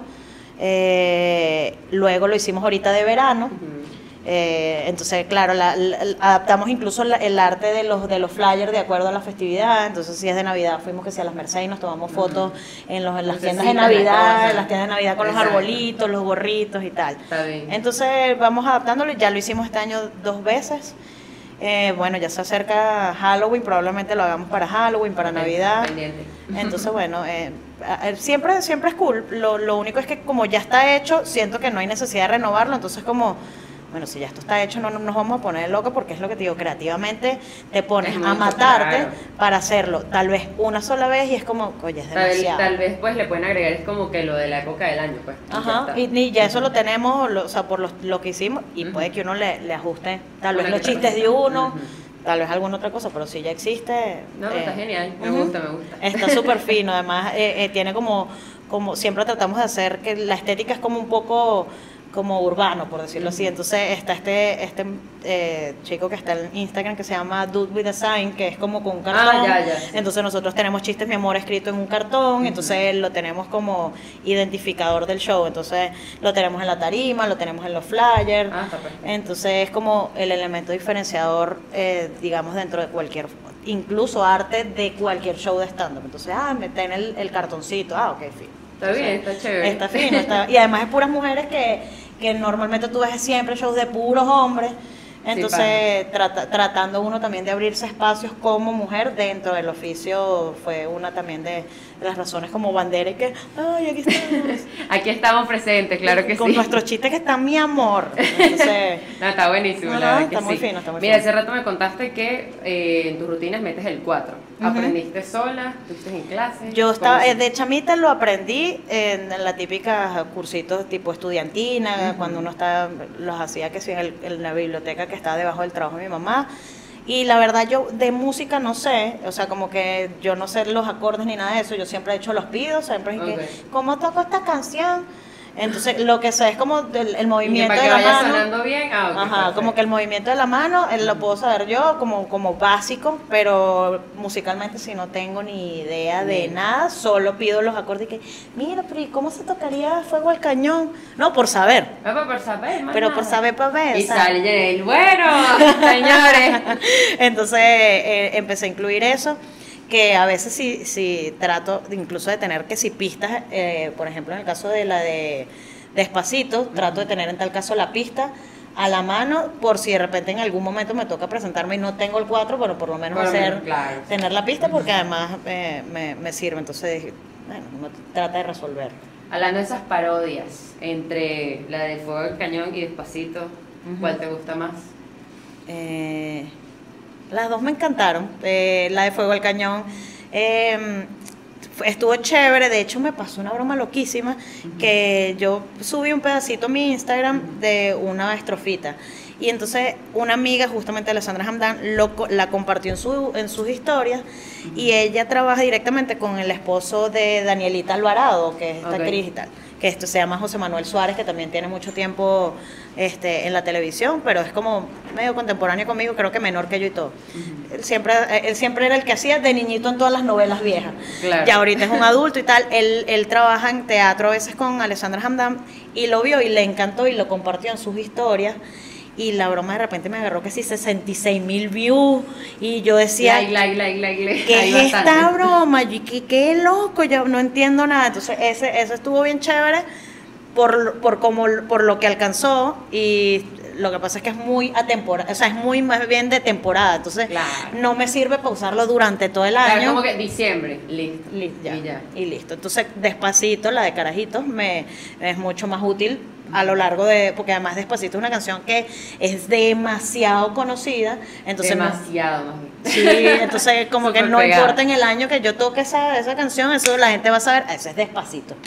Entonces, despacito pudiera ser mi favorita por, por lo útil y además me encanta eh, por el ritmo, porque además yo soy muy, muy pachangosa y tal, entonces ya el ritmito es sabroso y, y la otra estuvo chévere porque me llegó una gentecita para, para el. Instagram, me la arrastró y tal y dije, bueno, Seguidores siempre bienvenidos. Ajá, es así. Entonces, esas son.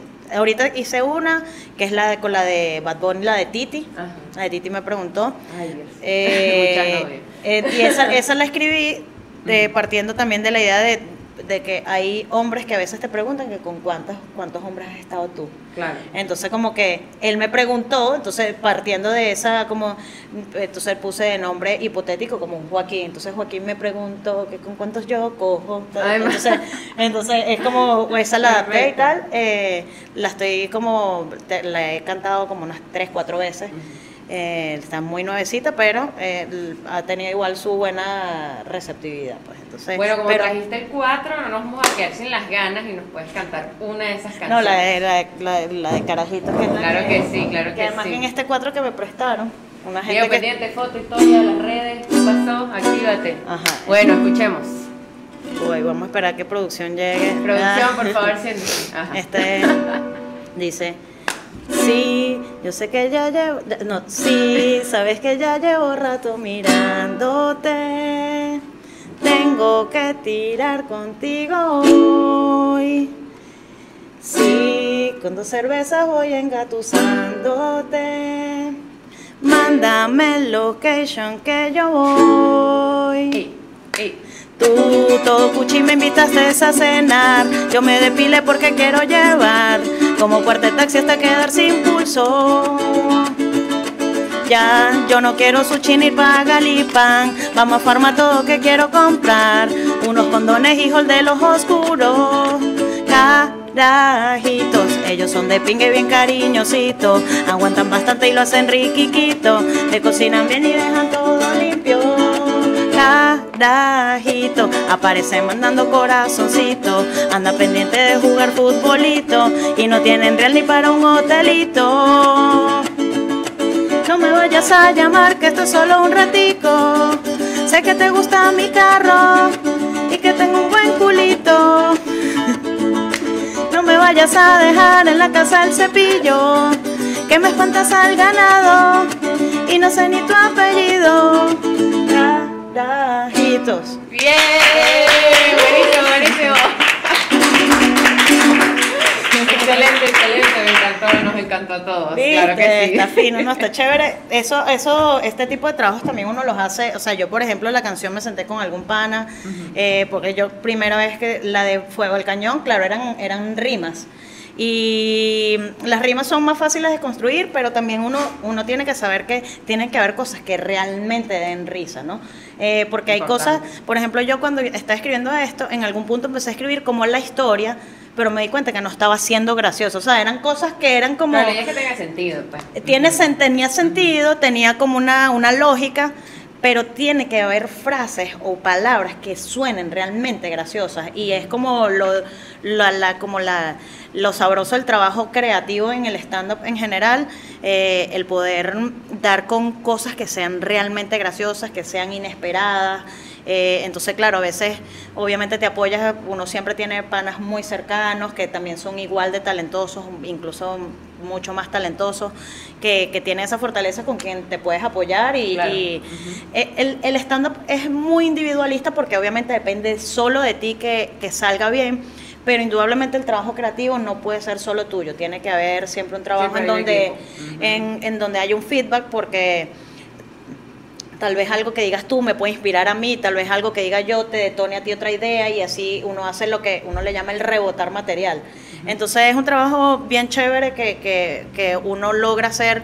Eh, tengo panas que sí eh, tienen más cosas de comedia, que- comedia musical, entonces saben más como que, ¿cómo haces esto? Bueno, yo trato de hacer esto, parto de esto.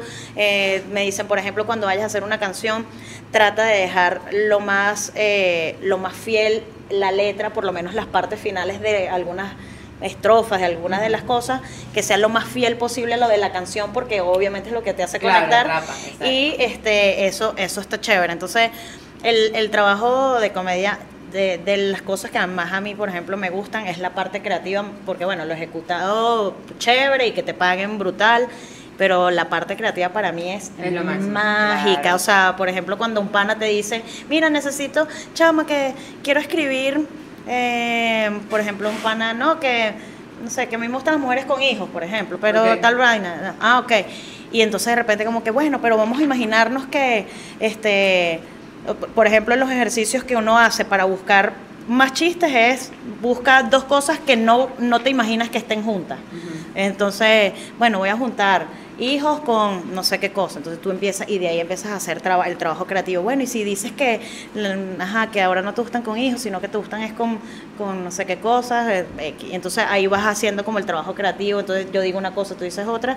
Y con la parte musical, sobre todo, es mucho más delicada porque porque bueno, tiene, tiene que sonar gracioso. O sea, obviamente en la parte hablada es, es distinto porque a veces tu entonación da el tono gracioso. Claro. Incluso como, como si de repente a lo mejor no dices nada, sino que la- el, el remate puede ser una reacción, o sea, algo físico que tú hagas como... Epa. Entonces, entonces eso eso puede ser lo que dé risa. Entonces tú Sí. haces así y te puede dar risa. Pero en la parte musical, todo lo que digas tiene, tiene que sonar gracioso. Entonces Ujú. es otro proceso, es otras cosas. Entonces, nada, está, está, está chévere. Pues el- es siempre súper fino hacer cosas No, musicales. eso es chévere porque pruebas algo diferente y la gente se entretiene porque es un boom. Y eso, no, y la gente se levanta demasiado al público también. O sea, Sí. es un recurso que incluso para un público que esté medio apagadito, tú no, la y levanta. cualquiera. Sí, la gente le encanta, le encanta. Y le dañas la canción para el resto de la vida. Para la gente y que, coño, ahora ya no canto despacito, sino y que, ca, tú te vas a ir de aquí y Sí, ya vas a ir probablemente cuando edite esto. No, entonces, y además ese, el la gente a veces la oye después y que, ca, Ca. da, y yo y que, bueno, ya. Excelente, funcionó, funcionó. Sí, sí, entonces es muy fino cuando la gente igual también después de la tarima se baja y te dice, bueno, tal cosa, algo Ah, que se recuerda de algún chiste. la gente, claro. Y es uno como, ay, gracias, señor. Mira, vamos a jugar otro juego. Vamos, ¿verdad? pues. Importante. Primero, producción, agua para la invitada, por Yo favor. No, yo pues, Se le yo me- agradece. aquí producción me trajo, me trajo mi termo, qué Mi loco. termo de agua. Excelente, excelente, sí. Mira, vamos a jugar, que sobre todo lo has visto por ahí, que se llama coger, matar o cazar. Ajá. Sí, bueno. Para los que no saben qué es, básicamente ella va a agarrar tres papelitos que le voy a poner por acá con diferentes personajes que estoy segura que ella va a conocer. Dios y va a mío. tener que elegir si lo mata, si se casa con él o si se lo coge. Fácil, ¿ok? Ustedes en casa también, por favor. Ay, conchole. Quiero que participen. Ok, por aquí están. Ah, lo bueno es que tú no los escogiste, sino que los voy escogiendo yo aleatoriamente. Sí, vas a está bueno. Solo tú. Esta Ah, vez está no voy a bueno. jugar yo. Ajá, voy a escoger aquí estos tres. Ajá, tres. Ay, Dios mío. Tan, tan, tan. El profesor Briseño. Ajá. Ya vamos a para pues, hacer la selección. Sí, sí, vamos a los Ajá. Henry Show, Buena, buena. su madre. ¿Y? Sarik Medina. Berro. Ay, Eh, Esto puede comprometer. Vamos a ver. Salieron buenas. me voy a- me- me- yo me caso con el profesor Briseño para que me ayude con los chistes. Bien, excelente. Y, porque, y bueno, porque se ve que él es un tipo familiar. Ok. A, Sa- a Sarik me lo cojo porque para que me cante mientras cogemos. A Henry lo mato porque yo no quiero dañar, o sea, ya yo tengo dañado el, el ADN, o sea, vengo de enano no y Henry Show que es igual de enano, ¿qué voy a hacer yo con. Henry? Lo mato. Todo bueno, todo bueno. Bien, No, bien, bien. Ajá. Tres más. Ok, Vamos. tres más. Ay, Dios mío. Ahorita uno y que no, pero ya este yo me lo cogí. Confesiones. Qué fuerte. No, no, mentira, mentira. ¡Ay, Dios mío! Ay, ay, ay, ¿quién habrá salido? Ay, su madre. Ay, Ay, coño, bueno. mira, Ajá, me salió. Emilio Lovera, Chalo y la señora Ana. El chalo lo tenemos aquí detrás de cámara. Ay, no, con Emilio, con Emilio todo, yo lo amo. Te casas con Emilio. Me caso con Emilio. Perfecto. No, Chalo es como mi hijo, que Chalo lo tengo que matar. Eh, O sea, no puedo ni casarme ni, ni cogerlo. Me cogeré a la señora Ana porque, bueno, ahorita estamos en una temporada, Bien, una, época muy LGBT. Ah, no, claro. Una época. A mi chalo lo mato. Seguimos. Lo mato a besos, mamá. Vamos a conectar esto porque está Ajá. muriendo. Ok. Berro. Yo en un momento fui que quién es este y después yo que, ah, ok. Ajá. Ajá. ¿Quiénes son Miércoles. Los? ¿Quiénes son los próximos tres? Mira, me salió Jorge Parra, que es Domingo Mondongo, Luis Álamo y Carluis Medina. Está interesante. Ay, papá. Erro. eh, lo estoy poniendo, creo que lo puse hasta en el orden. ¿Yo qué? Moviendo como una pieza de... Sí, sí. Eh, ay, ay, yo me caso con Luis Álamo, yo lo amo, porque igualito si uno, si uno se casa también lo coge. Eh, Entonces, bueno, lo bueno, amo, lo amo, yo lo amo. Luis Álamo lo amo demasiado, es mi costilla, de hecho, desde que yo lo conocí en el curso de improvisación. Entonces ha sido como de mis costillas de- desde que empecé, pues. Ok. Eh, Carlos Medina. Es carajito, me lo cojo. Excelente. Jorge Parra ya está casado. Lo mato.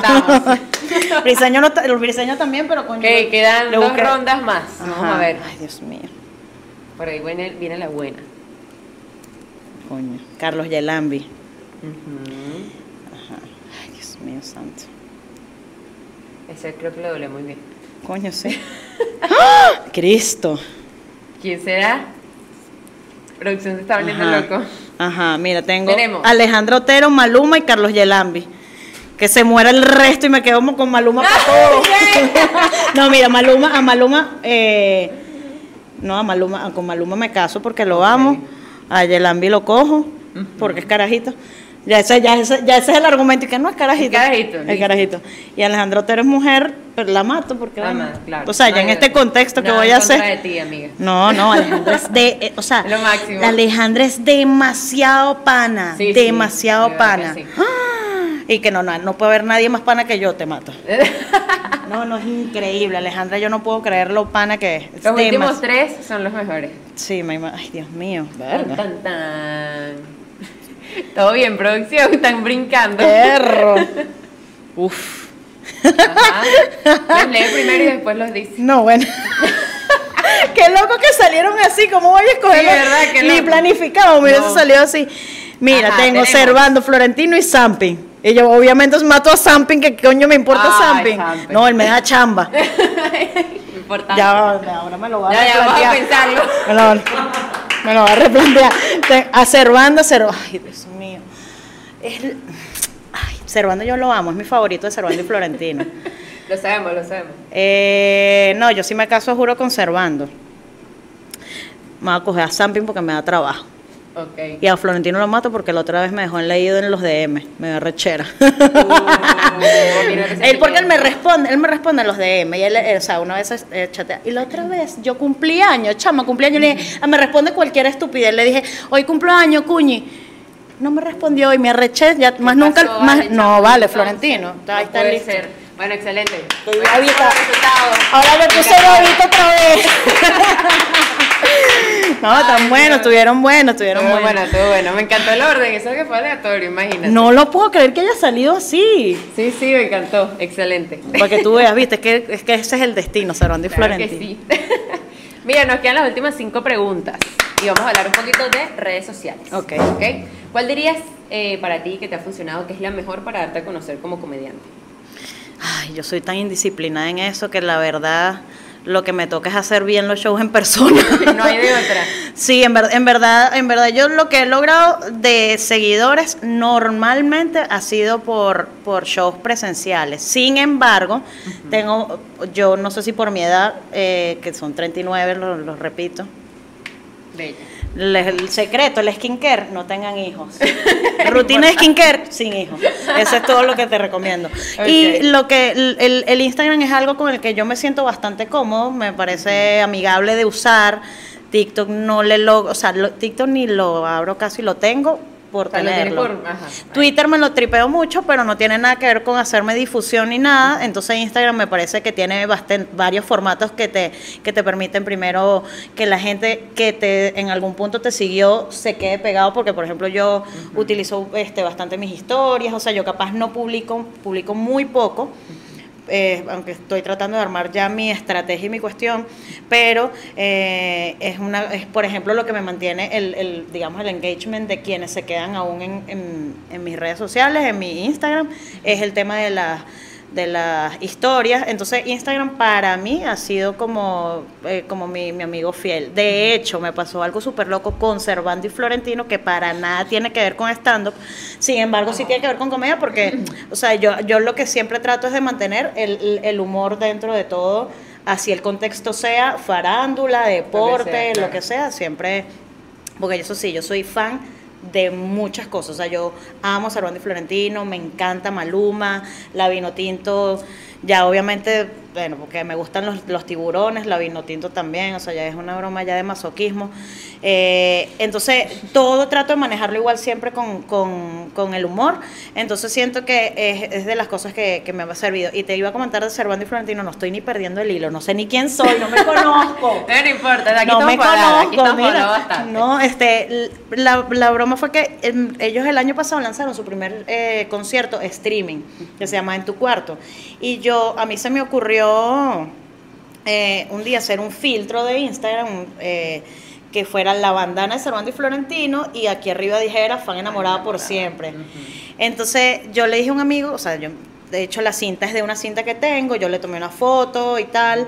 Eh, se la puse como un globo para poderle dar la, la, la vaina de la forma de la okay. cabeza y tal, para que entonces le dije, ay, chamo, y me gustaría que dijera fue enamorada por siempre, pero como en letra de PowerPoint con decoración Así. de arco iris, que sea algo que uno es noventoso, porque Exacto. esa es la época de las que no sé, que es como, así era, yo usaba orar en esa época, pues, ¿sabes?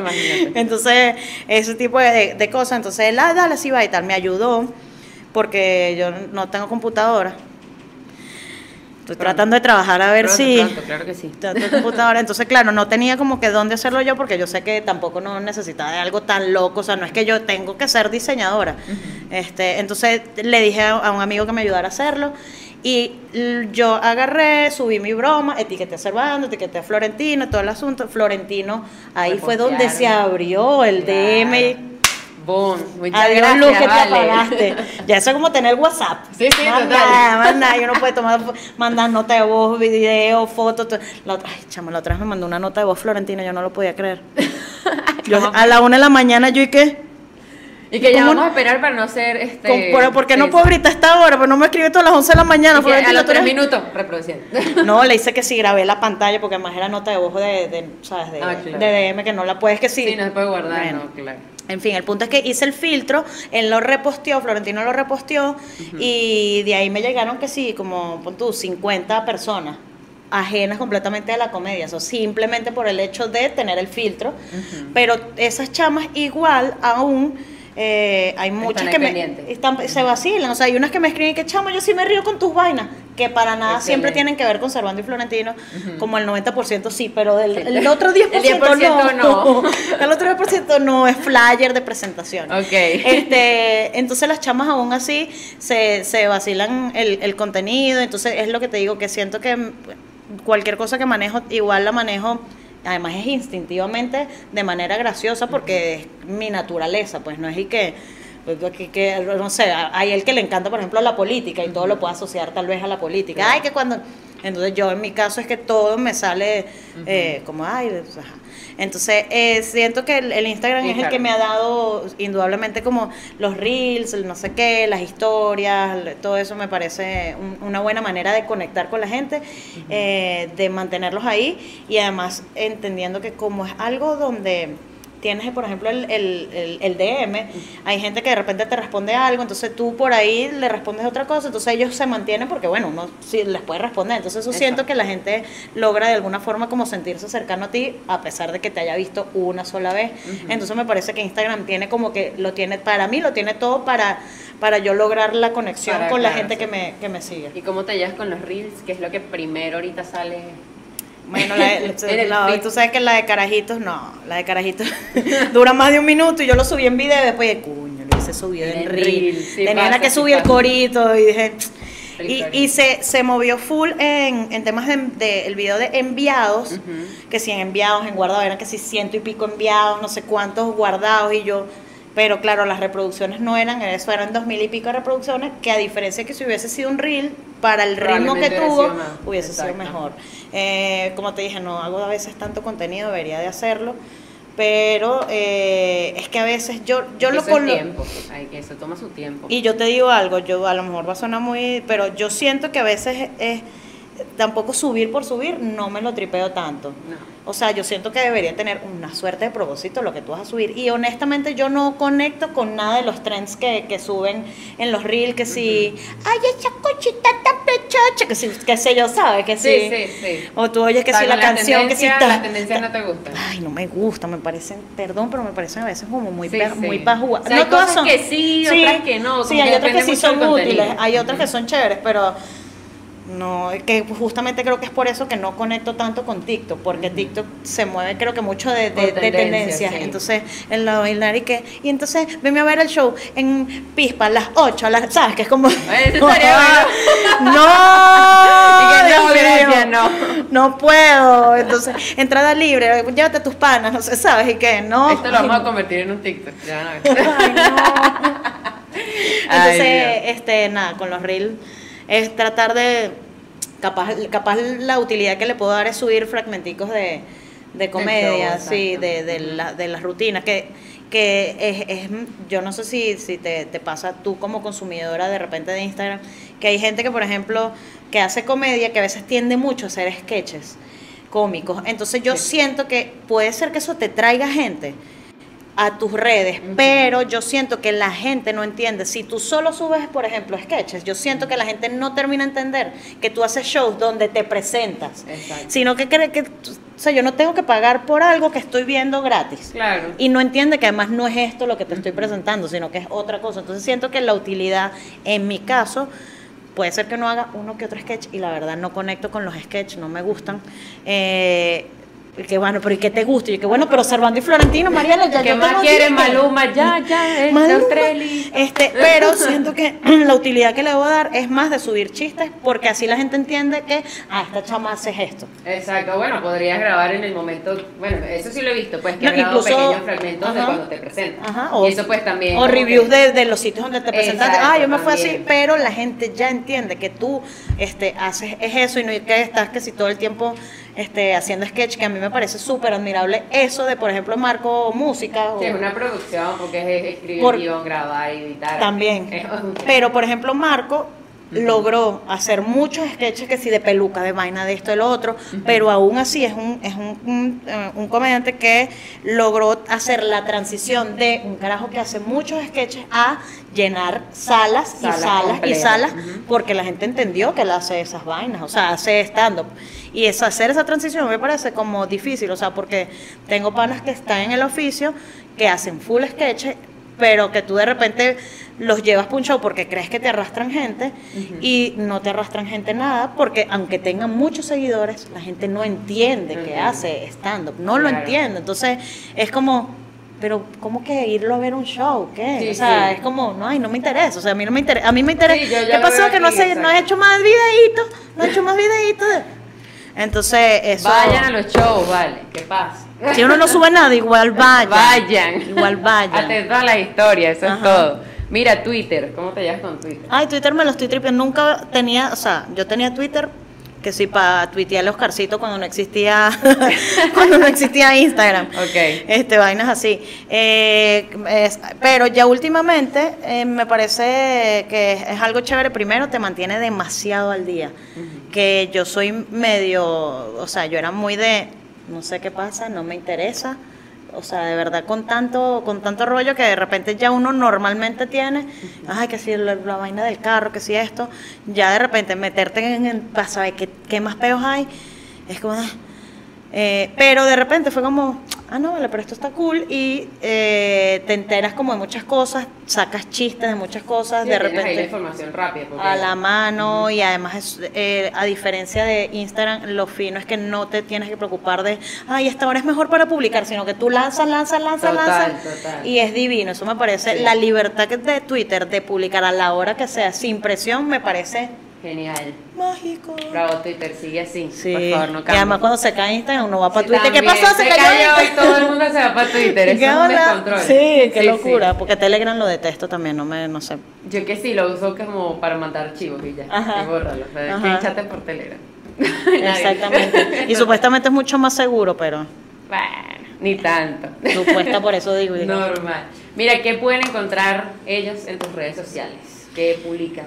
Eh, en, mi, en mi feed yo siempre eh, pudiera, pudiera hacer un croquis de, de que en mi feed solo vas a encontrar fotos chéveres, algunas que otras cositas, las canciones están ahí, pero en donde está la verdadera diversión, la verdadera, es en las historias, en las historias, ah, obviamente, porque qué es lo que, fíjate lo que te decía antes del tema de controlar un poco más el feed es un poco más controlado, pero ya siento que me vacilo más un poco la espontaneidad, que es lo que tienen las Que las historias. claro. Las historias te permite, además te, te permite que te oigan, que te vean, eh, tu en gestualidad, en el algo que se te ocurrió al momento, o sea, estoy aquí de repente, ay, grabó esto, ay, la matica y tal, ay, no, Sí. que muchacho, se fue a la luz, pero no importa, aquí tenemos una planta, ¿sabes? Sí. Que es como...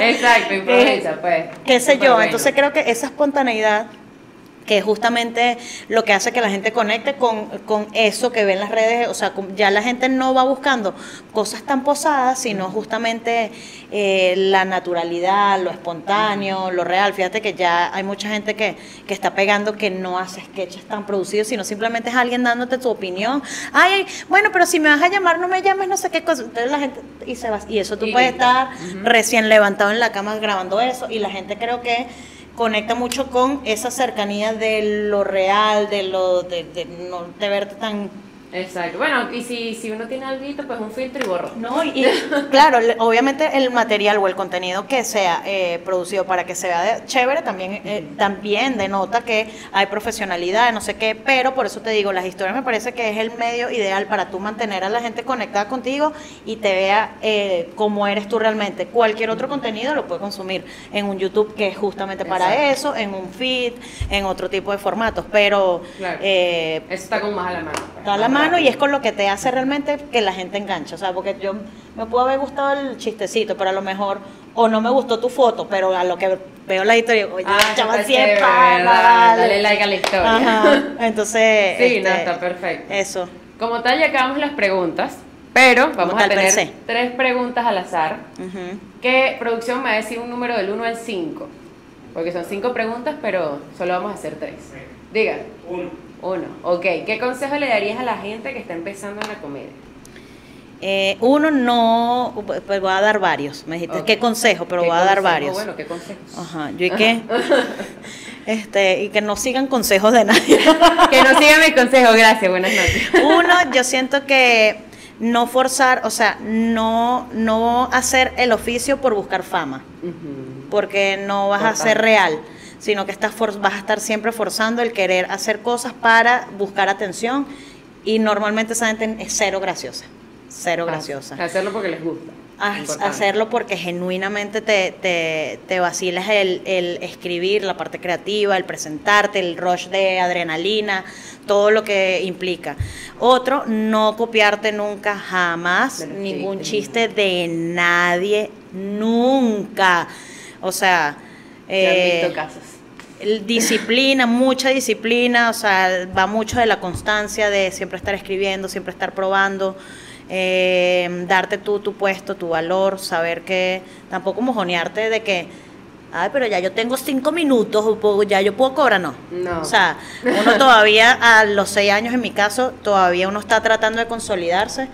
eh, entonces no tomar tampoco como que las cosas son tan rápidas, pues claro, los tiempos no de todo el mundo son iguales, pero no pensar que además son resultados inmediatos, es mucho trabajo eh, de, de constancia. Eh, también eh, siempre consultar tus chistes con la gente, en- con tu- no con tus panas panas, porque No. tus panas siempre se ríen de tus estupideces Sí. trata de, no sé, si búscate, nosotros en, en comedia tenemos lo que le llamamos el comedy buddy, que es tu pana de comedia.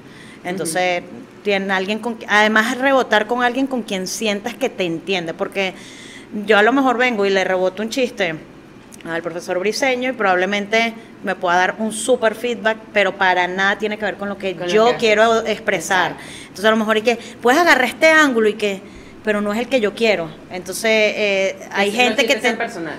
Eh, eh, la gente, hay gente que conecta mucho más con tu estilo de, de humor, o sea, que de repente tú, mira, ¿qué te parece este formato mío de, del podcast? Ay, porque mejor no lo haces de historia, porque no me gusta historia. Entonces, Pasa. entonces tienes que tener alguien con quien Sí. creativamente te entiendas muy bien para que, y entienda incluso como tú hablas, porque como todo es hablado, tiene que darte, el, el, ¿sabes? Como en el clavo con... un- que es. una cosa que tú, ay, tú dirías como algo así, tú- como, ay, pudieras decir algo así. Y entonces tú dices, claro, esta persona entiende como yo hablo. Pero si Ujú. no, es como, pff, eso yo creo que pudieran ser unos consejos eh, bueno, excelente. para, para Constancia, no copiarse, Y disciplina. con disciplina, Buenísimo. tener, sí, no buscar la fama, Eso, importante también. no buscar, nunca, nunca, nunca. Ah, nunca. no, sí, eso es cierto, porque la gente a veces se obsesiona demasiado con eso y terminas lanzando contenido Loco, que, loco. mira, publicaste eso y en realidad pues no, no tiene nada que ver. nada que ver. Pero bueno, otro número, producción. Cinco. Cinco, el momento más gracioso de un escenario. Eh, hay veces que las interacciones con el público son raras. O sea, tú le preguntas algo a alguien, o sea, tengo, ten- eso y, y te, te detonan a veces como, como unas risas que tú "Esta gente sí es".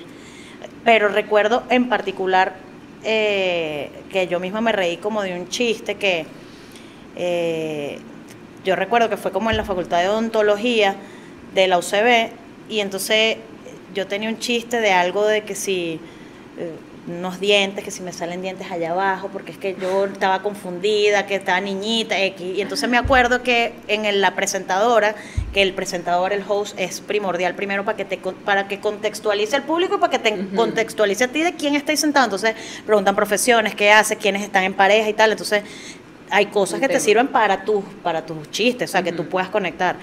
Y recuerdo que la, eh, era en odontología y de repente le preguntaron a un profesor que estaba en el público, ¿qué hace usted? No, yo soy odontopediatra. Entonces en una de esas, como yo decía algo de que yo tenía que si yo pensaba que me iban a salir dientes y tal, entonces allá abajo y tal, entonces fue como que de repente y que se imaginan, yo llegando al consultorio del odontopediatra y que, ay, revísame. Sí. Y la vaina explotó que sí, ¡ay! yo misma me privé sola en la, en la Y que ya va, segundo, por Sí, favor. todos porque fue como y yo me pero me Buenísimo. horrible y fue como un momento que tengo como digo, cuya, yo sí soy loca. ay, yo sí soy Oye, qué ocurrente, qué ocurrente. Ese me gustaría ser público para disfrutar de Sí, mí, sí. pero bueno. No Humilde también. También soy humilde. Sí, sí. Otro número, dos. Ajá. Consejo que te darías a ti misma de adolescente, de chama, de que estás empezando ahí con el mundo de la comedia, ¿qué te darías a ti misma el consejo? O sea, ¿qué consejo te serviría a ti? Con todo lo que ya Si yo fuese adolescente. O no, sea, si tú hasta ahorita Ajá. hablaras contigo misma, pero más de joven. adolescente. Exacto. Ponte Es que gafa, ponte ese estando, porque me hubiese encantado empezar mucho, mucho más Mucho joven. antes, claro. Este, porque no es que yo empecé a ser graciosa de unos años para acá, yo siempre he sido súper ocurrente, que, que en realidad yo siento que más en stand-up, obviamente tienes que tener como el ser graciosa, pero las ocurrencias, la creatividad es lo que siento que es primordial. Y obviamente siempre he sido como creativa y indudable, indudablemente sería empieza a ser stand-up. Empieza ya. Sí, claro, empieza a hacer un curso o algo de eso, o sea, porque a mí, imagínate, yo tengo 39, empecé hace 6 años, empecé a los 33. Ujú. Bueno, Carolina Herrera pues, se hizo millonaria como a los 40, pero entonces dije, Nunca vamos tarde, para esa, Carolina tarde, Herrera, claro que sí, claro que, entonces creo que sería eso, empieza, empieza, porque mis papás siempre fueron unos, unos padres como bastante clásicos, a pesar de que ellos, bueno, creo que a la vista eh, era obvio que yo tenía como alguna suerte de talento, porque incluso en los actos de preescolar. Siempre era que sí, de las primeritas, primero por el tamaño y segundo porque además era de las que siempre se aprendía rápido los pasos y Todo tal. ¿sabes? Que no estaba en sus acticos y tal. Y, y entonces era como, era obvio, yo, mamá, quiero un casting del Club de los Tigritos. Ujú. Y salió yo un video porno por ahí con- haciendo un tris. Ay, Dios. No, Cuidado. No, mentira, mentira. no te quita en OnlyFans. O sea, no, pero entonces eh, tenía como siempre la, la- siempre tuve como esa, esas ganas de hacer algo y mis papás siempre fueron como, no vale, pero pues ¿por qué no trabajas de 8 a 4 de la tarde con un seguro y no seas feliz, sino simplemente haz lo que deberías ser, ¿sabes? Porque los papás tienden mucho a creer que lo que está bien para ellos es lo que tú necesitas, que obviamente nunca lo hacen desde la maldad, pero tienen que a veces Claro. algunos padres entender que sin duda hay cosas que te hacen mucho más feliz que Sí, eh, tal vez no necesariamente tiene que ser la universidad, porque hay oficios que te dan mucha más plata que una carrera que te toma cinco años. Sí pasa. Entonces, este, al otro consejo que le daría a mi niña adolescente, no le hagas caso a tu papá. No, están Pues equivocados. vete tú para tu casting tú solo, Sí. ¿eh? perseguí a Servando y Florentino y vete para un casting.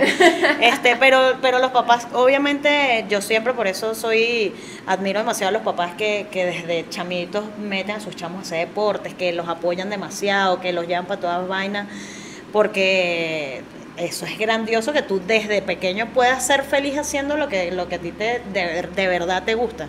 Entonces, eh, bueno, eh, eh, sería eso. Básicamente eso. eh, básicamente Ponte a hacer eso. stand, vale. Ponte a hacer stand Bueno, ya hasta aquí ha finalizado esto. Quiero saber, bueno, si soy una pregunta personal, ¿cómo lo pasaste? ¿Qué tal? Bueno. Estuvo todo. ¡Ah! ¡No, qué dolor! No, anda con una pregunta, era esta chama y mira y Sí, bueno, vaina, aquí pero- venimos a hacer preguntas. Mira, y yo, pero, bueno, ¿y ¿qué es esto? ¿Un podcast? Obvio. Ah, ok, así sí. No, no, de verdad súper chévere, súper cómoda. De hecho, nosotros primero, o sea, nos estamos conociendo hoy. Por primera y vez. en verdad eh, hubo como buena química que me pareció fino, o sea, uno se siente cómodo. Eh, las preguntas estuvieron Bien. chévere. eh, y nada, súper feliz. Además, siempre es chévere que, que yo no sea tan disciplinada para generar contenido y que alguien lo haga por mí, imagínate. ¿no? Buenísimo, para eso O sea, para mí súper, súper fino. Entonces, además, siempre a la orden. Buenísimo, bueno, muchísimas gracias por estar aquí, por tomar un poco de tu tiempo, pues para estar aquí presente, hacer este interrogatorio. Este, Veinte eh, bueno, sí, interrogatorios. casi dos horas hablando, imagínate, tenemos bueno. ya ratico aquí, Eso es ¿no? lo que dura, eso es lo mínimo Sí, que me sí. dura una nota de voz, que yo a veces envío echando un chisme que no, mira. horror, esas notas de voz tan largas, pero bueno. Bueno, muchísimas gracias a todos los que estuvieron aquí presentes, escuchando y viendo esto por YouTube. Eh, obviamente suscríbanse a este canal, recuerden seguirnos en nuestras redes sociales. ¿Cómo son tus redes sociales? Mis redes sociales, que finalmente las cambié hace poco y estoy feliz por eso, son arroba soy Jenes con J. Por aquí está.